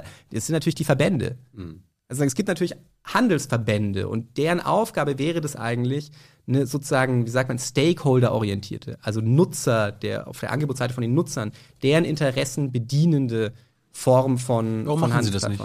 Ja, ja, keine Ahnung. Ich, morgen habe ich da ein Telefonat, dann frage ich mal. das weißt du nicht? Ich, meine, ich habe da natürlich bestimmte Vorstellungen drüber, aber ähm, ich meine, also weißt du, das, ich habe ja vorhin gesagt, Amazon zu bauen hat erklärt sich vor allem sozusagen aus einer Unknappheit von Kapital. Es ist einfach unfassbar viel Geld, das da verbrannt werden konnte. Du hast Läden, du hast Unternehmen wie Uber, ne? Die gibt es jetzt seit über zehn Jahren. Mhm. Die, sind, die haben noch nie Profit gemacht. Die verlieren seit ohne und nicht wenig, die verlieren nicht wenig Geld. Die verlieren nicht wenig Geld. Ne? Das, ist, das, das ist möglich in einer Situation, in der Geld relativ unknapp ist. Aber für den deutschen Handel ist Geld, Geld nicht unknapp. Für den deutschen Handel und seine Verbände, weil die Verbände finanzieren sich ja aus den Mitgliedern, ist Geld natürlich schon knapp. Und das ist, also das ist die, die simple kann Antwort. die Politik doch dann helfen oder auch mit staatlichen oder nicht? Naja, das, das wäre schön, wenn sie das so einfach könnte, aber sie kriegt dann natürlich so bestimmte, also sie muss das erstmal wollen, dann muss sie das irgendwie wettbewerbsrechtlich so eintüten, dass das auch ähm, gut ist. Also sagen, wir, wir sehen da ja, dass jetzt zunehmend auch was passiert. Also das ist das mit sozusagen, wenn so der Wirtschaftsminister immer vom, ich sage mal, der spricht vom Airbus of Everything. Ne? Also der will immer sozusagen einen europäischen, politisch ähm, mitgeschaffenen europäischen Champion für alles. Ne? Und es ist ja jetzt interessant, was wird aus Gaia X, was wird aus der europäischen Cloud-Initiative. Jetzt habe ich gestern, seit gestern kam, sie, jetzt wollen sie das für Chips auch noch machen. 20 Milliarden in die europäische Chipsindustrie stecken. Das ist viel zu wenig, um da irgendwie, aber die wollen da sozusagen die Idee, dass sozusagen eine, eine strategische Industriepolitik ähm, betrieben werden kann. Das ist, by the way, eine ziemlich postneoliberale Idee. Und die ist, die kommt, die hat auch was sozusagen mit, mit, der, mit der Situation der Gegenwart zu tun. Ne? Also mit der Tatsache, dass wir, weißt du, wie schwer das war, sozusagen sich darauf zu einigen, die ersten drei Milliarden für die deutsche KI-Strategie. Ne, das hat irgendwie ewig gedauert und Deutschland war voll spät dran und es ist total wenig Geld im Vergleich zu anderen Ländern und so. Es war super schwierig. Dann kam Corona, ja, an alle Investitionen vorher waren auf einmal zwei weitere Nullen dran gemacht und auf einmal kommt so, ja, Chipindustrie 20 Milliarden, ne? Also so die, das, ist, das sind auch so Veränderungen. Ne? Alle haben eigentlich darauf gewartet, dass sie mal wieder ein bisschen aktivere Industriepolitik machen können. Ne? Man nicht jedes Unternehmen an den höchstbietenden chinesischen Investor verkaufen, amerikanischen Investor verkaufen, sondern irgendwie auch mal Startups schützen und so und hier behalten, um irgendwie so, ja, irgendwie. Aber Protektionismus machen immer nur die anderen, weißt du ja, ne? Ja, das ist halt das Problem der deutschen Industrie natürlich, dass sie sozusagen auf, dass sie als Export, dass wir als Exportland auf dieser Linie wandern müssen. Wie kriegen wir das hin, hier sozusagen eine aktive Industriepolitik zu machen, ohne ähm, dann irgendwie, ohne dass wir dann keine Autos mehr in den USA verkaufen dürfen? Und das ist sozusagen, das ist das Spiel, das die versuchen zu spielen. Und das ist natürlich nicht so einfach. Und deswegen können die nicht so einfach anfangen, jetzt zu sagen, wir bauen jetzt ein neutrales Amazon, weil dann, dann denken die halt, naja, dann sagen die halt, okay, wenn ihr halt jetzt äh, Industriepolitik gegen Amazon macht, dann machen wir halt Industriepolitik gegen VW. Aber können wir, können wir äh, das ohne, dass wir Google, Amazon und so weiter einschränken, aufholen? Oder müssten wir dann zum Beispiel einfach mal sagen, okay, wir verbieten hier mal Amazon für zehn Jahre, damit sich hier was entwickeln kann? Nein, ich glaube, was, was tatsächlich Die, passiert. die, die schlafen ja auch nicht, die machen ja immer noch weiter. Die machen immer noch weiter. Was, was tatsächlich passiert, ist, dass es die Strategie, die versucht wird und die halt einfach pragmatisch ist, ist eine sozusagen zur einen Hälfte Containment. Also man versucht sozusagen legislativ durch, durch Gesetze ähm, zu verhindern, dass diese Unternehmen noch mächtiger werden. Man sagt jetzt zum Beispiel, wow, wow, wow, ähm, jetzt hat, sorry, wer, wer war das, der Fitbit gekauft hat? War doch Google, ne? Wer? Fitbit, wer hat Fitbit gekauft? Google, glaube ich, ne? Also sozusagen, nee, oder war das, ja, ja, ich, ich meine, es war Google. Also die, sozusagen, man sagt jetzt, diese ähm, Akquisition, das Aufkaufen von Unternehmen, Predatory Acquisitions, also du kaufst irgendeinen Konkurrenten auf und wirst damit noch, noch mächtiger, das muss jetzt irgendwie ein Ende haben. Wir müssen das erschaffen, sozusagen, das zum Beispiel äh, rückwirkend auch wieder rückgängig machen zu, also das auch wieder rückgängig machen zu können und sowas. Und ähm, das sind das sind ja so Versuche sozusagen, ähm, die weiter, vor allem die weitere Expansion dieser Unternehmen zu verhindern. Auch das Datenschutzrecht in Europa ist in bestimmter Hinsicht lässt sich das lesen als so eine Art von Strategie. Einfach verhindern, dass sie noch mehr auf Basis von personenbezogenen Daten irgendwie expandieren. Und das ist pragmatisch kein unkluger Zug. Man könnte das sicherlich noch ein bisschen radikaler machen, aber das Politik ist halt auch langsam und das ist auch nicht schlecht. Ja, so, so würde ich das beschreiben. Und die andere Seite ist, ähm, also Containment und dann aktive Gestaltung. Ja, und auch da ist wieder so, ähm, ist sozusagen Industriepolitik, investive Staatstätigkeit und so weiter, was, was auf einmal wieder auf der Agenda ist. Also es wird ja wieder gemacht. Man kann es mal sagen, das ist irgendwie nicht genug und so, ihr müsst da noch eine Null dran machen, weil China hat auch noch eine Null dran gemacht und so, ne? Das ist ja die, aber das, das ist ja eine Diskussion, die wird nur geführt in der Hinsicht, dass man sagt, hey, ihr müsst darauf reagieren, dass China irgendwie jede Menge ähm, staatliche Kohle in seine ähm, Digitalwirtschaft und irgendwelche Innovationen pumpt. Und das müsst ihr jetzt auch machen. Dass, das, dass man das jetzt auch machen muss, das ist ja unter dieser Art von Diskussion bereits Konsens. Weißt du? Und der, der Witz dabei ist also sozusagen, ich sehe schon, dass wir auch auf dieser proaktiven Ebene das versuchen. Wir, wir tun das allerdings eben nicht so, dass wir, dass wir versuchen, sozusagen ein europäisches Google oder ein europäisches Amazon, also ein E-Commerce oder Search oder was auch immer, ähm, zu bauen. Das ist auch schon mal mächtig in die Hose gegangen, weiß niemand mehr, aber ähm, die Regierung Chirac äh, mit der Regierung Schröder zusammen haben mal versucht, aus dem ähm, französischen Bibliothekskatalog, ist auch ein dreistelliger, glaube ich, Euro, äh, Millionen Euro äh, Betrag reingeflossen, eine europäische Suchmaschine zu, zu bauen. Das weiß heute niemand mehr, Wie aber sollte die heißen? ah, ich, war- irgendwas mit Q. Äh, Ich, ich, war, ich, war, ich weiß es nicht mehr. Aber das ist, also sozusagen, das, das haben wir schon mal versucht. Ähm, das ist schwer zu vermitteln, das, das nochmal zu versuchen. Deswegen da ist die Strategie, die ich beobachte, Containment. Und ähm, dann ist sozusagen die Strategie bei der investiven Seite, ist die neuen Lücken finden und die nächsten Märkte finden. Das ist das, warum wir jetzt seit zehn Jahren über Industrie 4.0 reden. Ne? Das ist die Idee aus dem Feld, in dem wir stark sind. Da müssen wir sozusagen, da müssen wir rein investieren. Da müssen wir müssen halt so das kommerzielle Internet gehört den Amerikanern, das äh, industrielle Internet soll den Deutschen gehören. Das ist die, das ist die Idee, die da im, im Grunde genommen ähm, dahinter ist. Ja und ja, who knows? Ja, also Ich glaube, wir müssen jedes Jahr mit dir reden, um äh, ein neues, zu werden. ja, neues Update zu bekommen. Ich habe noch zwei ähm, praktische Lernfragen, bevor Hans nochmal äh, mit ein paar Fragen Ja. kommt. Äh, du sagst ja, systemrelevante Firmen sollen ihre Datenschätz, Datenschätze öffnen. Welche systemrelevanten Firmen meinst du damit? Das sage ich. Ähm, ich. Ich weiß jetzt nicht, wo ich das genau gesagt habe, aber wa was ich damit meinen würde, wäre dann ja wahrscheinlich, ähm, dass äh, Google, äh, Apple, Amazon, Facebook ähm, ihre Daten öffnen sollten für Startups und andere Unternehmen, die, den Vogel. die ebenfalls Innovation machen wollen darauf. Ja, warum, aber warum sollten sie das machen? Ähm, naja, also die sollten das machen, weil sie äh, gesetzlich dazu gezwungen werden. Und es ist genau das, was man mit den Novellen des Wettbewerbsrechts in Europa versucht zu implementieren. Aber Sie haben doch die Daten gesammelt, also ist doch Ihr Eigentum. Ja, wenn man Daten als Eigentum begreift, dann schon. Wenn man die eher als öffentliche Güter ähm, begreift, auf die irgendwie alle gleichermaßen Zugang haben sollten, das ist ja nur eine definitorische Frage. Also das, das ist nur eine definitorische Frage. Und das, die, die Diskussion in der in den Rechtswissenschaften, die läuft ganz klar, jetzt, also so würde ich das jedenfalls beschreiben, im Moment dahin, dass man versucht, eine, eine Legislati Legislation in Europa zu bauen, die diese Unternehmen letztlich dazu zwingt, es zu tun. Weil den Staat haben wir darauf ja schon lange verpflichtet und die öffentlichen Unternehmen. Open Data gibt's für die öffentliche Hand. Aber Warum gibt's keine Ö- Open Data für die, für die Privaten? Das finde ich nicht, finde ich nicht nachvollziehbar. Ich glaube, das hast du nicht gesagt, aber ich hatte mir aufgeschrieben, die Hälfte der Unterseekabel weltweit gehört schon Facebook, Google, Amazon und Microsoft. Ja, das ist, ich habe das in meinem Buch auch drin, also die, die Anteile, ähm, was jetzt die materiellen Infrastrukturen angeht, zum Beispiel Unterseekabel, da bewegen die sich auch immer mehr rein, aber jetzt so diese ganze Linie, die Hälfte gehört, nee, die sind jetzt an der Hälfte, also es ist eher sowas wie diese an der Hälfte der seit 2015 neu verlegten Unterseekabel beteiligt. Der, der allergrößte Teil der Unterseekabel, die wir benutzen, stammen aus dem Dotcom-Boom. Die stammen aus den 1990er Jahren und wir hatten Die je- gehören auch irgendwem wir oder hatten gehören bis in die Gegenwart Staat? jede Menge leere Kapazitäten auf denen. Hm. Wir haben im 90er Jahren haben wir eine gigantische Infrastruktur, gerade bei den Unterseekabeln, Hm. ähm, gelegt. Und die gehören klassischerweise so Carrier-Unternehmen und so und halt so Firmen, die sich halt darauf spezialisiert haben. Und jetzt gibt's neuerdings, gibt's, also in den letzten Jahren gibt's sehr, sehr viele Konsortien, an denen sich dann auch Big Tech sozusagen ähm, ganz stark beteiligt. Ja. Philipp, äh, letzte Frage von mir. Äh, wie sehe ein digitaler Antikapitalismus aus? Ich weiß nicht, ob du da den richtigen fragst. Also das vielleicht als erste äh, vielsagende Antwort.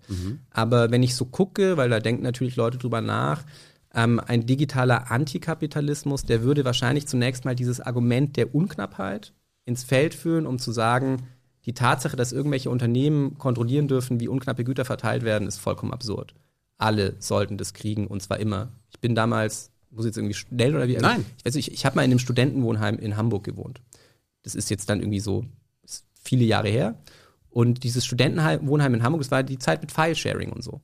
Da haben alle, waren alle Rechner waren zusammen. Du hast sozusagen, wenn du ins WLAN reingegangen bist, hattest du diesen, diese gigantische Bibliothek an Film, Musik und so weiter, aus der konnten sich konnten alle reinlegen, konnten sich alle bedienen und so. Das ist sozusagen, das ist digitaler Kommunismus gewesen. In gewisser Art und Weise, ne? Und das ist vorbei. Nee, nee, jetzt ah, wird, es, wird es hier immer noch, also Torrent. Äh, Ja, aber, aber es ist nicht, nicht mehr so, ne? nicht mehr so das Ding. So sehr digitaler Antikapitalismus aus. Ich denke schon, ja, weil man sozusagen im Kern diese Güter vom Kapitalismus befreit, aus dem Kapitalismus befreit. Also das so ist, ähm, ich meine, wa- was, was, was, was stellst du dir darunter vor? Vielleicht kann ich da nochmal besser kommentieren, aber Ich kann mir da gar nichts drunter vorstellen, darum fand ich die Frage so spannend. Ja, also das, das, die Frage ist deswegen spannend, weil, und das sieht man auch im politischen Spektrum, weil ähm, wer das ernst nimmt, das Argument, der ist natürlich sehr schnell dabei, dann zu sagen, ähm, also wenn privatisierte Märkte das Problem sind, dann ist die Lösung sind neutrale Märkte. Und das ist aber, das ist aber kein linkes Programm. Also das würde bedeuten, eine Linke, die für Märkte kämpft. Das wäre sozusagen something new, ja. Aber wenn du auf die Parteienlandschaft guckst, dann ist es auch ganz links, wahrscheinlich aus pragmatischen Gründen, ist Kartellrecht, also echte Märkte schaffen und so, ist das Instrument, dem die zuneigen, ja, in, in, in, in großen Teilen. Ich glaube, und das ist vielleicht dann doch nochmal ein interessanter Punkt, ähm, ich glaube, dass wenn man da, wenn man da mit sozusagen fresh eyes drauf guckt, dann ist das, was man von diesen Unternehmen tatsächlich lernen kann, ist, dass man Märkte eben nicht nur als freie Märkte, sondern man kann die zielorientiert. Also in der Wirtschaft, für der BWL würde man sagen, purpose-driven. Ja? Also man kann die mit an bestimmte Zwecke ähm, binden, wie Märkte funktionieren. Und man kann das sogar relativ so, ne, also hands-on, immer mal hier schrauben, mal da schrauben, den Algorithmus so verändern, ne? Das kann man und wer jetzt, wer jetzt sich die Gegenwart anguckt und nicht nur auf dieses Digitale fixiert, der sieht doch, der kann doch gar nicht anders, glaube ich, als zu sehen, dass eine relativ starke Regulierung, Governance, Steuerung von Märkten, was ist, woran wir überhaupt nicht vorbeikommen. Das werden wir sowieso kriegen. Also wie willst du irgendeine Art von grüne Transition, die sozusagen irgendwie verändert, was wir konsumieren, wie viel wir konsumieren, wie viel was kostet, weil man zum Beispiel versucht, äh, äh, CO2 einzupreisen, Externalitäten einzupreisen in die Marktpreise. Wie soll denn das funktionieren, wenn du nicht Märkte effizient regulieren kannst? Ja, mit gebunden an so einen Zweck, zum Beispiel eine ökologische Transformation oder vielleicht sogar eine sozialökologische Transformation. Dafür brauchen, dafür liefern diese Unternehmen im Grunde genommen einen Blueprint. Die tun das nur profitgetrieben. Aber die Instrumente, die sie liefern, und ich weiß jetzt nicht, ob das ein digital, digitaler Antikapitalismus ist, aber es ist sicherlich was, was interessant ist an diesen Unternehmen. Die zeigen natürlich schon, wie man Märkte halt nutzen kann, um einfach auch sozusagen, wenn man so will, politische Ziele ähm, zu erreichen. Mhm. Ja, und das, das ist das, was man von denen eigentlich lernen kann. Schönes Schlusswort. Philipp, vielen Dank. Leute, lest das Buch von Philipp Stab, Digitaler Kapitalismus. Liest sich recht schnell und ist dünner als das von Subovs. Ja. danke, danke dafür. Und jetzt kommt Hans, der noch eine Viertelstunde mit Zuschauerfragen äh, dich bombardiert und eigenen Fragen, die er im Vorfeld gesammelt hat. Wir haben es ja leider nicht live machen können. Okay. Hans. Hey Leute, hier ist Thilo von Jung und Naiv. Kurzer Hinweis von meiner Seite. Jung und Naiv gibt es nur durch eure Unterstützung und ihr könnt uns per Banküberweisung oder PayPal unterstützen. Danke dafür. So. Ja, obwohl wir nicht live waren, gab es äh, ein kleines sozialwissenschaftliches Kolloquium äh, im Chat. Ich mit ganz interessanten Fragen finde ich. Medal You äh, wollte wissen, Philipp Hübel, Philosoph, spricht von vierter industrieller Revolution. Ähm, ist das eigentlich, teilst du diesen Begriff oder sagst du, äh, digitaler Kapitalismus ist was ganz anderes?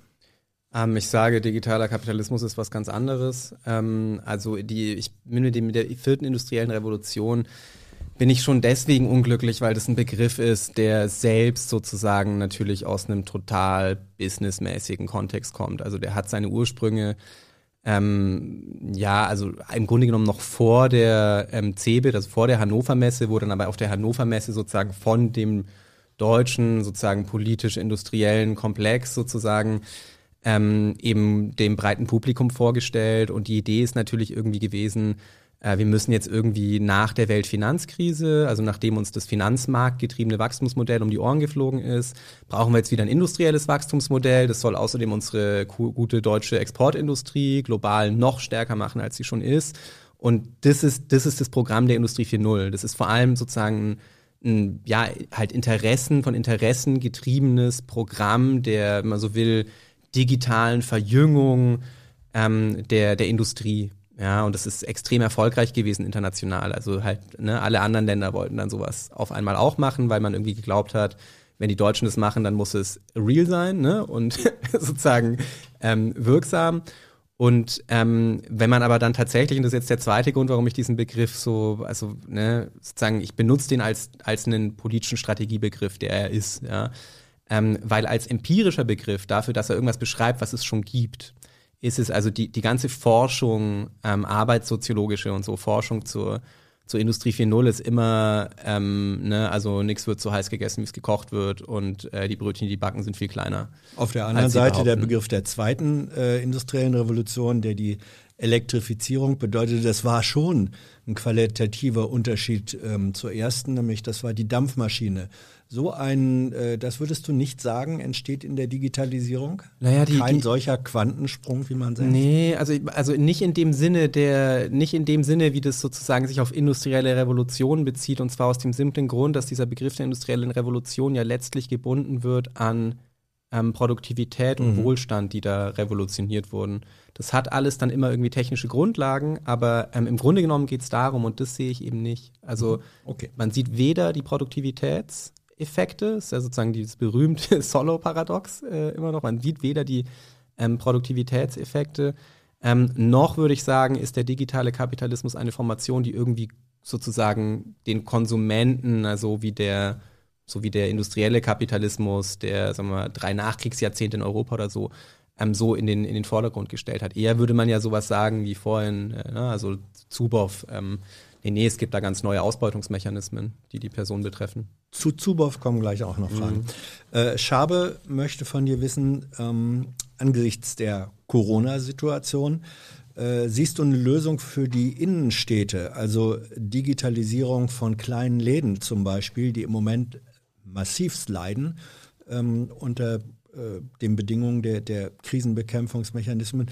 Also kann man für die Plattformen schaffen ähm, und wärest du, wie Wolfgang M. Schmidt in einer anderen Diskussion, gegen eine Digitalsteuer? Nein, ich wäre nicht gegen eine Digitalsteuer, wüsste gar nicht, warum man da jetzt unbedingt dagegen sein sollte. Ähm, und äh, die Frage, was passiert mit den Innenstädten? Also ähm, wir haben ja gerade im Gespräch ein bisschen drüber geredet. Man kann sich natürlich durchaus so Initiativen vorstellen, ähm, die Vorteile des Onlinehandels mit den Vorteilen des Einzelhandels zu verbinden. Ähm, ich bin da so ein bisschen, also ich bin da jetzt nicht hyperoptimistisch, mhm. ähm, dass sowas auch passiert, weil das schon ein extrem dickes Brett ist, das man da bohren muss. Und es ist vor allem auch ein kapitalintensives Brett.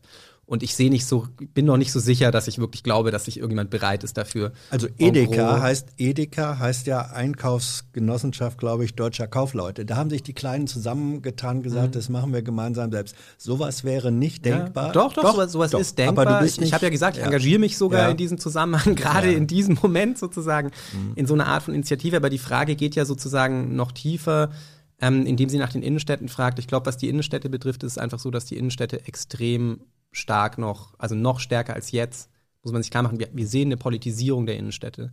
Weil ganz ohne Corona ist der, ist der Einzelhandel in Innenstädten in großen Teilen am Ende gewesen. Ganz ohne Corona. Also man sieht es daran, dass ähm, in Städten wie Berlin wir viele, viele Jahre jetzt in der, in der jüngeren Vergangenheit die Situation hatten, dass die einzige Idee, die man hat, um das Stadtzentrum vital zu halten, ist Shopping. Mhm. Das ist die einzige Idee. Und im Shopping ist es so, dass es immer mehr Quadratmeter gibt in der Innenstadt, die für Shopping aufgewendet werden, insbesondere durch die großen Shoppingzentren. Ähm, wobei aber gleichzeitig das, es überhaupt nicht mehr Beschäftigte gibt. Ja, und du also argumentierst, mh, hm, argumentierst jetzt ein bisschen wie Robert Habeck, ähm, der gesagt hat, äh, die Corona-Krise äh, ist eigentlich eine Art Katalysator und sie beschleunigt und macht deutlicher Tendenzen, die sowieso schon da waren. Das ist ja. Auch dein Ansatz. Kann, kann ich mitleben, dass Robert ja. Habeck das auch gesagt hat. ähm, Shandor oder Sandor möchte wissen, fängt digitaler Kapitalismus schon in der Schule an, wenn man zum Beispiel nicht auf Open Source zurückgreift? Also in den USA ist es zweifellos die Tendenz. Äh, die Private Schools ähm, werden von Apple betrieben, die Public Schools äh, werden von hochsubventionierten Google Chromebox mhm ähm, geflutet. Die Situation in Deutschland, vor allem in der Grundschule, ist noch ein bisschen anders. Da haben wir sehr, sehr viel Stückwerk, ja, aber auch da ist auch dieser Bereich, diesen Bereich haben Unternehmen zweifellos im Blick. Ja. Mhm. Schabe will wissen, Homeoffice, wie sozialverträglich äh, oder gerecht oder zukunftsfähig ist das für dich? Ich glaube, ähm, zukunftsfähig ist das Homeoffice ganz sicher in so einer Linie von, dass man Anrecht vielleicht sogar darauf hat, dass man es mal zwei Tage die Woche oder so, ja, sofern es irgendwie dem Betriebsablauf auch äh, zu, zu Pass kommt, ähm, ein Recht aufs Homeoffice hat. Die ganze Logik, äh, wir, wir sparen uns jetzt die Büroplätze äh, und die Leute sollen mal schön alle zu Hause arbeiten, auf die würde ich mich von aus Arbeitnehmerperspektive auf keinen Fall ähm, einlassen Schon allein aus dem simplen Grund, dass eben sozusagen Informalität nicht nur für das Funktionieren von Arbeitsprozessen, sondern auch für das Funktionieren von individuellen Berufswegen so extrem entscheidend ist. Und sozialverträglich und gerecht? Äh, was, ob das Homeoffice ja. sozialverträglich und gerecht ist? Ja. Äh, also ich, ob wir das sozial vertragen können, ich denke schon. Ähm, mhm. ob es jetzt gerecht ist, dass manche Leute das können und andere Leute, für andere Leute das prinzipiell ausgeschlossen ist. Naja, also ich, ich sehe jetzt nicht, warum das, warum eine bestimmte Tätigkeit eben nicht als Homeoffice organisiert werden kann. Warum sollte deswegen niemand Homeoffice kriegen? Aber sozusagen das Prinzip Homeoffice als ein ernsthafter und auch möglicherweise dauernder Strang von Arbeitsorganisation, da siehst du kein generelles Gerechtigkeits- äh, oder Sozialverträglichkeitsproblem. Ja, doch, wenn man es halt übertreibt. Okay. Äh, Corillo Manche Namen werde ich falsch aussprechen. Ja, schöne Namen. Ja. Äh, Gibt es überhaupt oder wo liegen Wachstumsgrenzen äh, eines Digitalkonzerns? Gibt es Punkte, an denen staatlich interveniert werden sollte? Ja, in, in dem grundsätzlichen Sinne liegen sozusagen ähm, die Wachstumsgrenzen, ja, also ich, sozusagen das Bild, das ich zeichne, ist ja eher, dass man, ähm, dass man diese Unternehmen verstehen muss als Unternehmen, die auf Kosten anderer Unternehmen wachsen. Mhm. Ja, insofern sozusagen liegen auch deren Wachstumsgrenzen an den Wachstumsgrenzen der Gesamtwirtschaft. Es gibt sie also zumindest, auch für Digitalkonzerne. Ja, aber die sind natürlich empirisch sind die natürlich nichtig, wenn man sich überlegt, dass die halt allein so viel Cash-Reserven haben, dass die alles wegkaufen können, was sie wollen. Mhm. Also im Moment gibt es die nicht. Und politisch ähm, sollte man da intervenieren. Und das ist auch die Linie, nochmal ist auch die Linie, in der wir uns, in der wir uns zunehmend bewegen. Das ist der europäische Pfad. Dafür sorgen zum Beispiel, dass die keine anderen Unternehmen mehr aufkaufen und sowas. Ne? Das ist- Herr Pucci, äh, ist Amazon, also der Dienst, den Amazon anbietet, äh, eigentlich eine essentielle Infrastruktur? In Klammern fragt er dann, ließe sich das in irgendeiner Form mit Straßen als essentielle Infrastruktur vergleichen? Und wäre da, das ist eine anschließende Frage, Verstaatlichung sinnvoll? Während Corona war Amazon zweifellos, würde ich so sagen, eine essentielle Infrastruktur. Ähm, sieht man schon daran, dass quasi der gesamte Markt sich dann im Kern auf dieses Unternehmen und andere E-Commerce-Unternehmen ähm, eingedampft hat. Ähm, was die Übernahme des Staates dieser Unternehmen angeht, da bin ich eher skeptisch. Also ich bin nicht so optimistisch, dass der Staat es jetzt unbedingt so gut kann, um es mal so zu sagen. Aber dass der Staat gewährleistet, also sozusagen die Frage bei Infrastrukturen ist ja auch immer nicht, besitzt der Staat die und betreibt der Staat die, sondern die Frage ist, reguliert der Staat die in einer Art und Weise, die, Die dem, öffentlichen, die dem öffentlichen Interesse dient. Ja, es gibt auch staatliche Infrastrukturen, aber es gibt eben auch jede Menge andere Märkte, die kritisch sind und die halt politisch reguliert werden, ohne gleich verstaatlicht zu sein. Und das sehe ich pragmatisch, zumal bei amerikanischen Konzernen, ja, also wie willst du einen amerikanischen Konzern in Deutschland äh, verstaatlichen dieser Größe, ohne, ohne die sozusagen die gesamte Weltordnung zu erschüttern, ja. Das, Wäre ja mal eine Überlegung. ja, klar, überlegen kann man viel. Ähm, Nochmal Corillo, manche kommen zweimal, aber warum nicht? Ähm, wie bewertest du eigentlich den Verlust von Markttransaktionen von Angesicht zu Angesicht bei zunehmend digitalen Marktplätzen? Ist das ein Problem oder hat das sogar äh, positive Folgen, wenn man sich also nicht mehr physisch begegnet und Handel treibt, sondern das über Netzkommunikation betreibt? Naja, es hat ja evidente Komfortvorteile, Ja. so, ne? Deswegen machen das ja auch immer mehr Leute, klar. Ähm, ja, ich meine, für Händler ist es natürlich schon, also ich, ich weiß schon noch, ich, wir sind immer in denselben oder in vielfach in denselben Kleidungsladen gegangen, um mir Kinderkleidung zu kaufen, weil wir halt den Betreiber kannten. Sowas ist dann natürlich nicht mehr der Fall. Ja, und wenn sozial, also wenn auf einmal, sagen wir mal, der Postbote oder der Paketbote ähm, zu, zur relevantesten sozialen Bezugsperson äh, wird, ist das nur gut? Naja, es ist halt eine, Art- also nö, es ist sicherlich nicht nur gut. Also ich sage sowieso nicht, dass das irgendwie gut ist. so unterm Strich, ne? Ähm, ah, nee, aber ich meine, es ist natürlich auch interessant, dass der Post, dass der Paketbote irgendwie wieder eine, also es hat eine neue, also soziologisch würde ich, erstmal, würde ich jetzt erstmal sagen, das ist halt interessant, dass das eine andere Bezugs. Was dabei wichtig ist, ist zum Beispiel, dass man da dann halt auch drüber nachdenken muss, wie man die soziale Beziehung gestaltet. Also, was ich nicht verstehen kann, ist, warum für viele Leute, viele Leute glauben, der Paketbote sei kein Trinkgeldjob. Der Paketbote ist ein Trinkgeldjob. Ja. Natürlich, dem muss man Trinkgeld geben. 20 Cent für was Kleines, 1 Euro für was Großes. Logo. Nochmal, Herr Pucci, ähm, ist es im digitalen Kapitalismus einfacher, Menschen zu betrügen, irre zu führen, äh, ihnen nutzloses Zeug aufzuschwätzen, zu schwatzen oder ist das schwieriger? Einfacher. Ja, Ja. ohne Einschränkung. einfach. Ja, zweifellos. Warum? Naja, weil man, weil man so viel über die Leute weiß. Und weil man deswegen in der Lage ist, denen die sozusagen, und weil man so viel von ihrer Aufmerksamkeit monopolisiert und deswegen in der Lage ist, mit guten Informationen sie ähm, in, dem, in einer extrem hohen Frequenz mit Informationen zuzuballern ähm, und irgendwas trifft dann immer. Deswegen ist es Aber, einfacher, es, die aber dahin es, fehlt doch, es fehlt doch der vertrauensvolle Blick ins Auge des guten Verkäufers. Ja, ja, maybe, ja. Ähm, Auden Menai äh, möchte wissen, ähm, wie kann äh, die Tatsache des, des physischen Impacts, also des phy- physischen Eintrags vom digitalen Kapitalismus, und er schreibt dann, oder sie schreibt dann, fortschreitende Versiegelung durch Rechen- und Verteilerzentren äh, mit der digitalen Praxis verbunden werden im Hinblick auf Bewusstwerdung.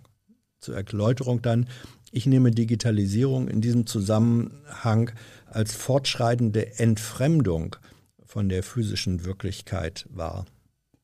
Ja, ich auch. Also es ist mindestens mal eine neue physische Wirklichkeit. Ob das jetzt sozusagen, ja, also wissen Sie, man, man würde in einer bestimmten Linie würde man sagen, naja, ähm, die, die Entfremdung von der physischen Wirklichkeit fängt schon dann an, wenn wir Brillen aufziehen.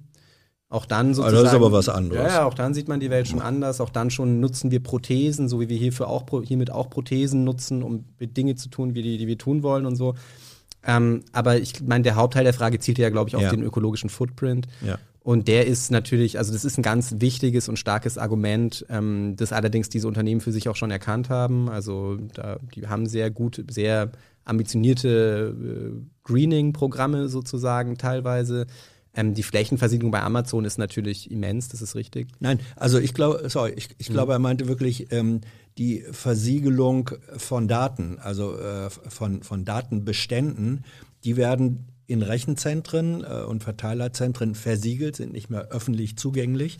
Ähm, was bedeutet das äh, für Bewusstseinsbildung, wenn meine Daten äh, oder unsere Daten kollektiv im Pri Pri Privatbesitz irgendwo versiegelt werden? Das war, glaube ich, die Frage. Naja, erstmal ist es ja so, dass diese Daten vorher nicht da gewesen wären und dass sie da hingehen, heißt ja nicht, also wenn wir jetzt darüber reden, was uns als Menschen ausmacht, was wir über uns wissen, dadurch, dass das irgendjemand anderes noch weiß, bedeutet es ja nicht, dass wir das nicht, nicht weiterhin über uns wissen. Wir wissen ja weiterhin, wer wir sind, wenn Amazon und Google zusätzlich auch noch wissen, wer wir unter bestimmten Kategorien ähm, betrachtet sind. Deswegen sehe ich da jetzt nicht so den, also ich, ich sehe jetzt erstmal nicht grundsätzlich, der, der, das fängt da, der, der Witz für die Subjektivität, also das ist die Kategorie, nach, die hier gefragt, nach der hier gefragt wird, fängt an, wenn diese Daten genutzt werden, um an uns zurückgespielt zu werden, um uns in irgendeine Richtung zu bewegen. Wobei auch da würde ich sagen, die, die Wirkmächtigkeit dieser Praktiken, die ist wesentlich geringer, als man so glaubt. Also wir Ist sind, es so? Ja, also ist so, mir ja. persönlich macht das manchmal Angst, wenn ich irgendwas irgendwo nachgeguckt, gegoogelt habe äh, und eine halbe Stunde später oder spätestens am nächsten Tag werden mir Produkte angeboten, äh, nahegelegt, ähm, wo ich dann nur ahnen kann, das hat offenbar was mit meiner Suche zu tun. Äh, äh, Ich verstehe, dass ihnen das Angst macht, aber es ändert doch nichts daran, dass sie wissen, wer sie sind. Ja. Na gut, wenn du meinst. Ähm, Sufflex, in deinem Buch gehst du ja auch auf äh, Kapitalisierung von Zeit ein. Welche Gefahr siehst du bei Zeit als Ware? Welche Gefahr sehe ich bei Zeit als Ware? Ja, wenn Zeit kapitalisiert wird, wenn Zeit zunehmend zur Ware wird. Ich meine, es gibt schon immer den, den Satz, Zeit ist Geld. Ja. Ähm, ich kenne die Passage aus deinem äh, Buch nicht. Ja. Du solltest es wissen. Ja, also, also natürlich, ja, ja, okay, jetzt verstehe ich, worauf das, worauf das äh, sozusagen hinführt. Also im Grunde genommen sage ich in dem Buch, dass das sozusagen Modelle sind, die vom Finanzmarkt gelernt sind, vom High-Frequency-Trading insbesondere, wo es darum geht, man ist eine Millisekunde schneller und dann hat man sozusagen, dadurch erzielt man einen Gewinn. Und das ist sozusagen, ähm, das, das gibt es ähm, auf den digitalen Plattformen eben ähm, in dieser Form auch. Ähm, naja, es, es bevorteilt natürlich in immenser Art und Weise sozusagen so First Mover, das Entstehen von so First Mover ähm, Dividenden. Und es ist natürlich schon auch so, also im Grunde genommen ist ja der, der Teil des Kapitalismus, über den wir reden, wenn wir über das kommerzielle Internet reden, ist im Grunde genommen eine gigantische Maschine zur Rationalisierung von Konsum. Von Konsum. Schneller, mehr konsumieren, das ist das Versprechen, das sozusagen diese Unternehmen unter dem Strich ähm, wirtschaftlich ausgesprochen haben. Und es ist natürlich noch in viel tieferer Hinsicht ein grundsätzliches Problem, dass man irgendwie findet, dass das richtig ist, dass Menschen vor allem immer schneller und immer viel mehr konsumieren sollten. Das ist ein ökologisches Problem, es ist ein, das ist ein Problem für Subjektivität, das schon sozusagen die Frankfurter Schule im Blick hatte mit der Kulturindustrie und so weiter. Das ist natürlich massiv da, klar. Ähm, Zuboff war schon mal angesprochen worden. Die Nextgen äh, meint, bei digitalen Geschäftsmodellen, eben Zuboff, ähm, würdest du da den Schluss ziehen, dass solche Praktiken äh, generell verboten werden müssten oder gibt es auch andere Wege? Das kommt ganz drauf an, worüber man dann im Detail spricht. Also im Grunde genommen haben wir darüber jetzt auch schon ähm, relativ viel gesprochen. Ich glaube, dass wir uns längst auf einem Weg befinden, den wir in Europa zumindest versuchen, eine Menge Dinge, die heute vielleicht noch möglich sind, vielleicht in Europa aber auch schon gar nicht mehr so richtig gut möglich sind, ähm, eben äh, in, in Zukunft zu, zu verunmöglichen und damit Märkte zu gestalten. Die Frage, was da hinten rauskommt, ist eben nochmal eine ganz andere. Zwei letzte Fragen. Klaus Klaus, beschäftigst du dich mit den Folgen der Digitalisierung des Kapitalismus im Hinblick auf Werbung, gläserner Mensch? Gibt es da Langzeitfolgen, die du am Horizont siehst oder hinterm Horizont? Naja, also die, die, die, die, lang, die, die zentrale Linie dabei ist, glaube ich, ähm, was man verstehen muss, ist, dass in der Hinsicht äh, sozusagen sind diese Unternehmen eingelassen in längere Geschichte des Kapitalismus. Und da Kapitalismus jetzt nicht primär als wirtschaftliches System, sondern als gesellschaftliche Totalität sozusagen, als, gesa- sozusagen als Begriff für das Ganze. Und in diese, also auch die Politik und so zum Beispiel äh, und den Staat umfassend. Und da sind die sozusagen nur die letzte Stufe von einer Bewegung, in der wir als Menschen immer mehr, als sozusagen als Menschen in der reichen Welt, ähm, immer mehr gelernt haben, uns nur und primär als Konsumenten zu verstehen. Das ist uns sozusagen jahrzehntelang eingebimst worden und es geht halt auf Kosten eines anderen, einer anderen Art von Selbstverständnis. Und das Selbstverständnis, das dabei leidet, ist das Selbstverständnis als Bürger.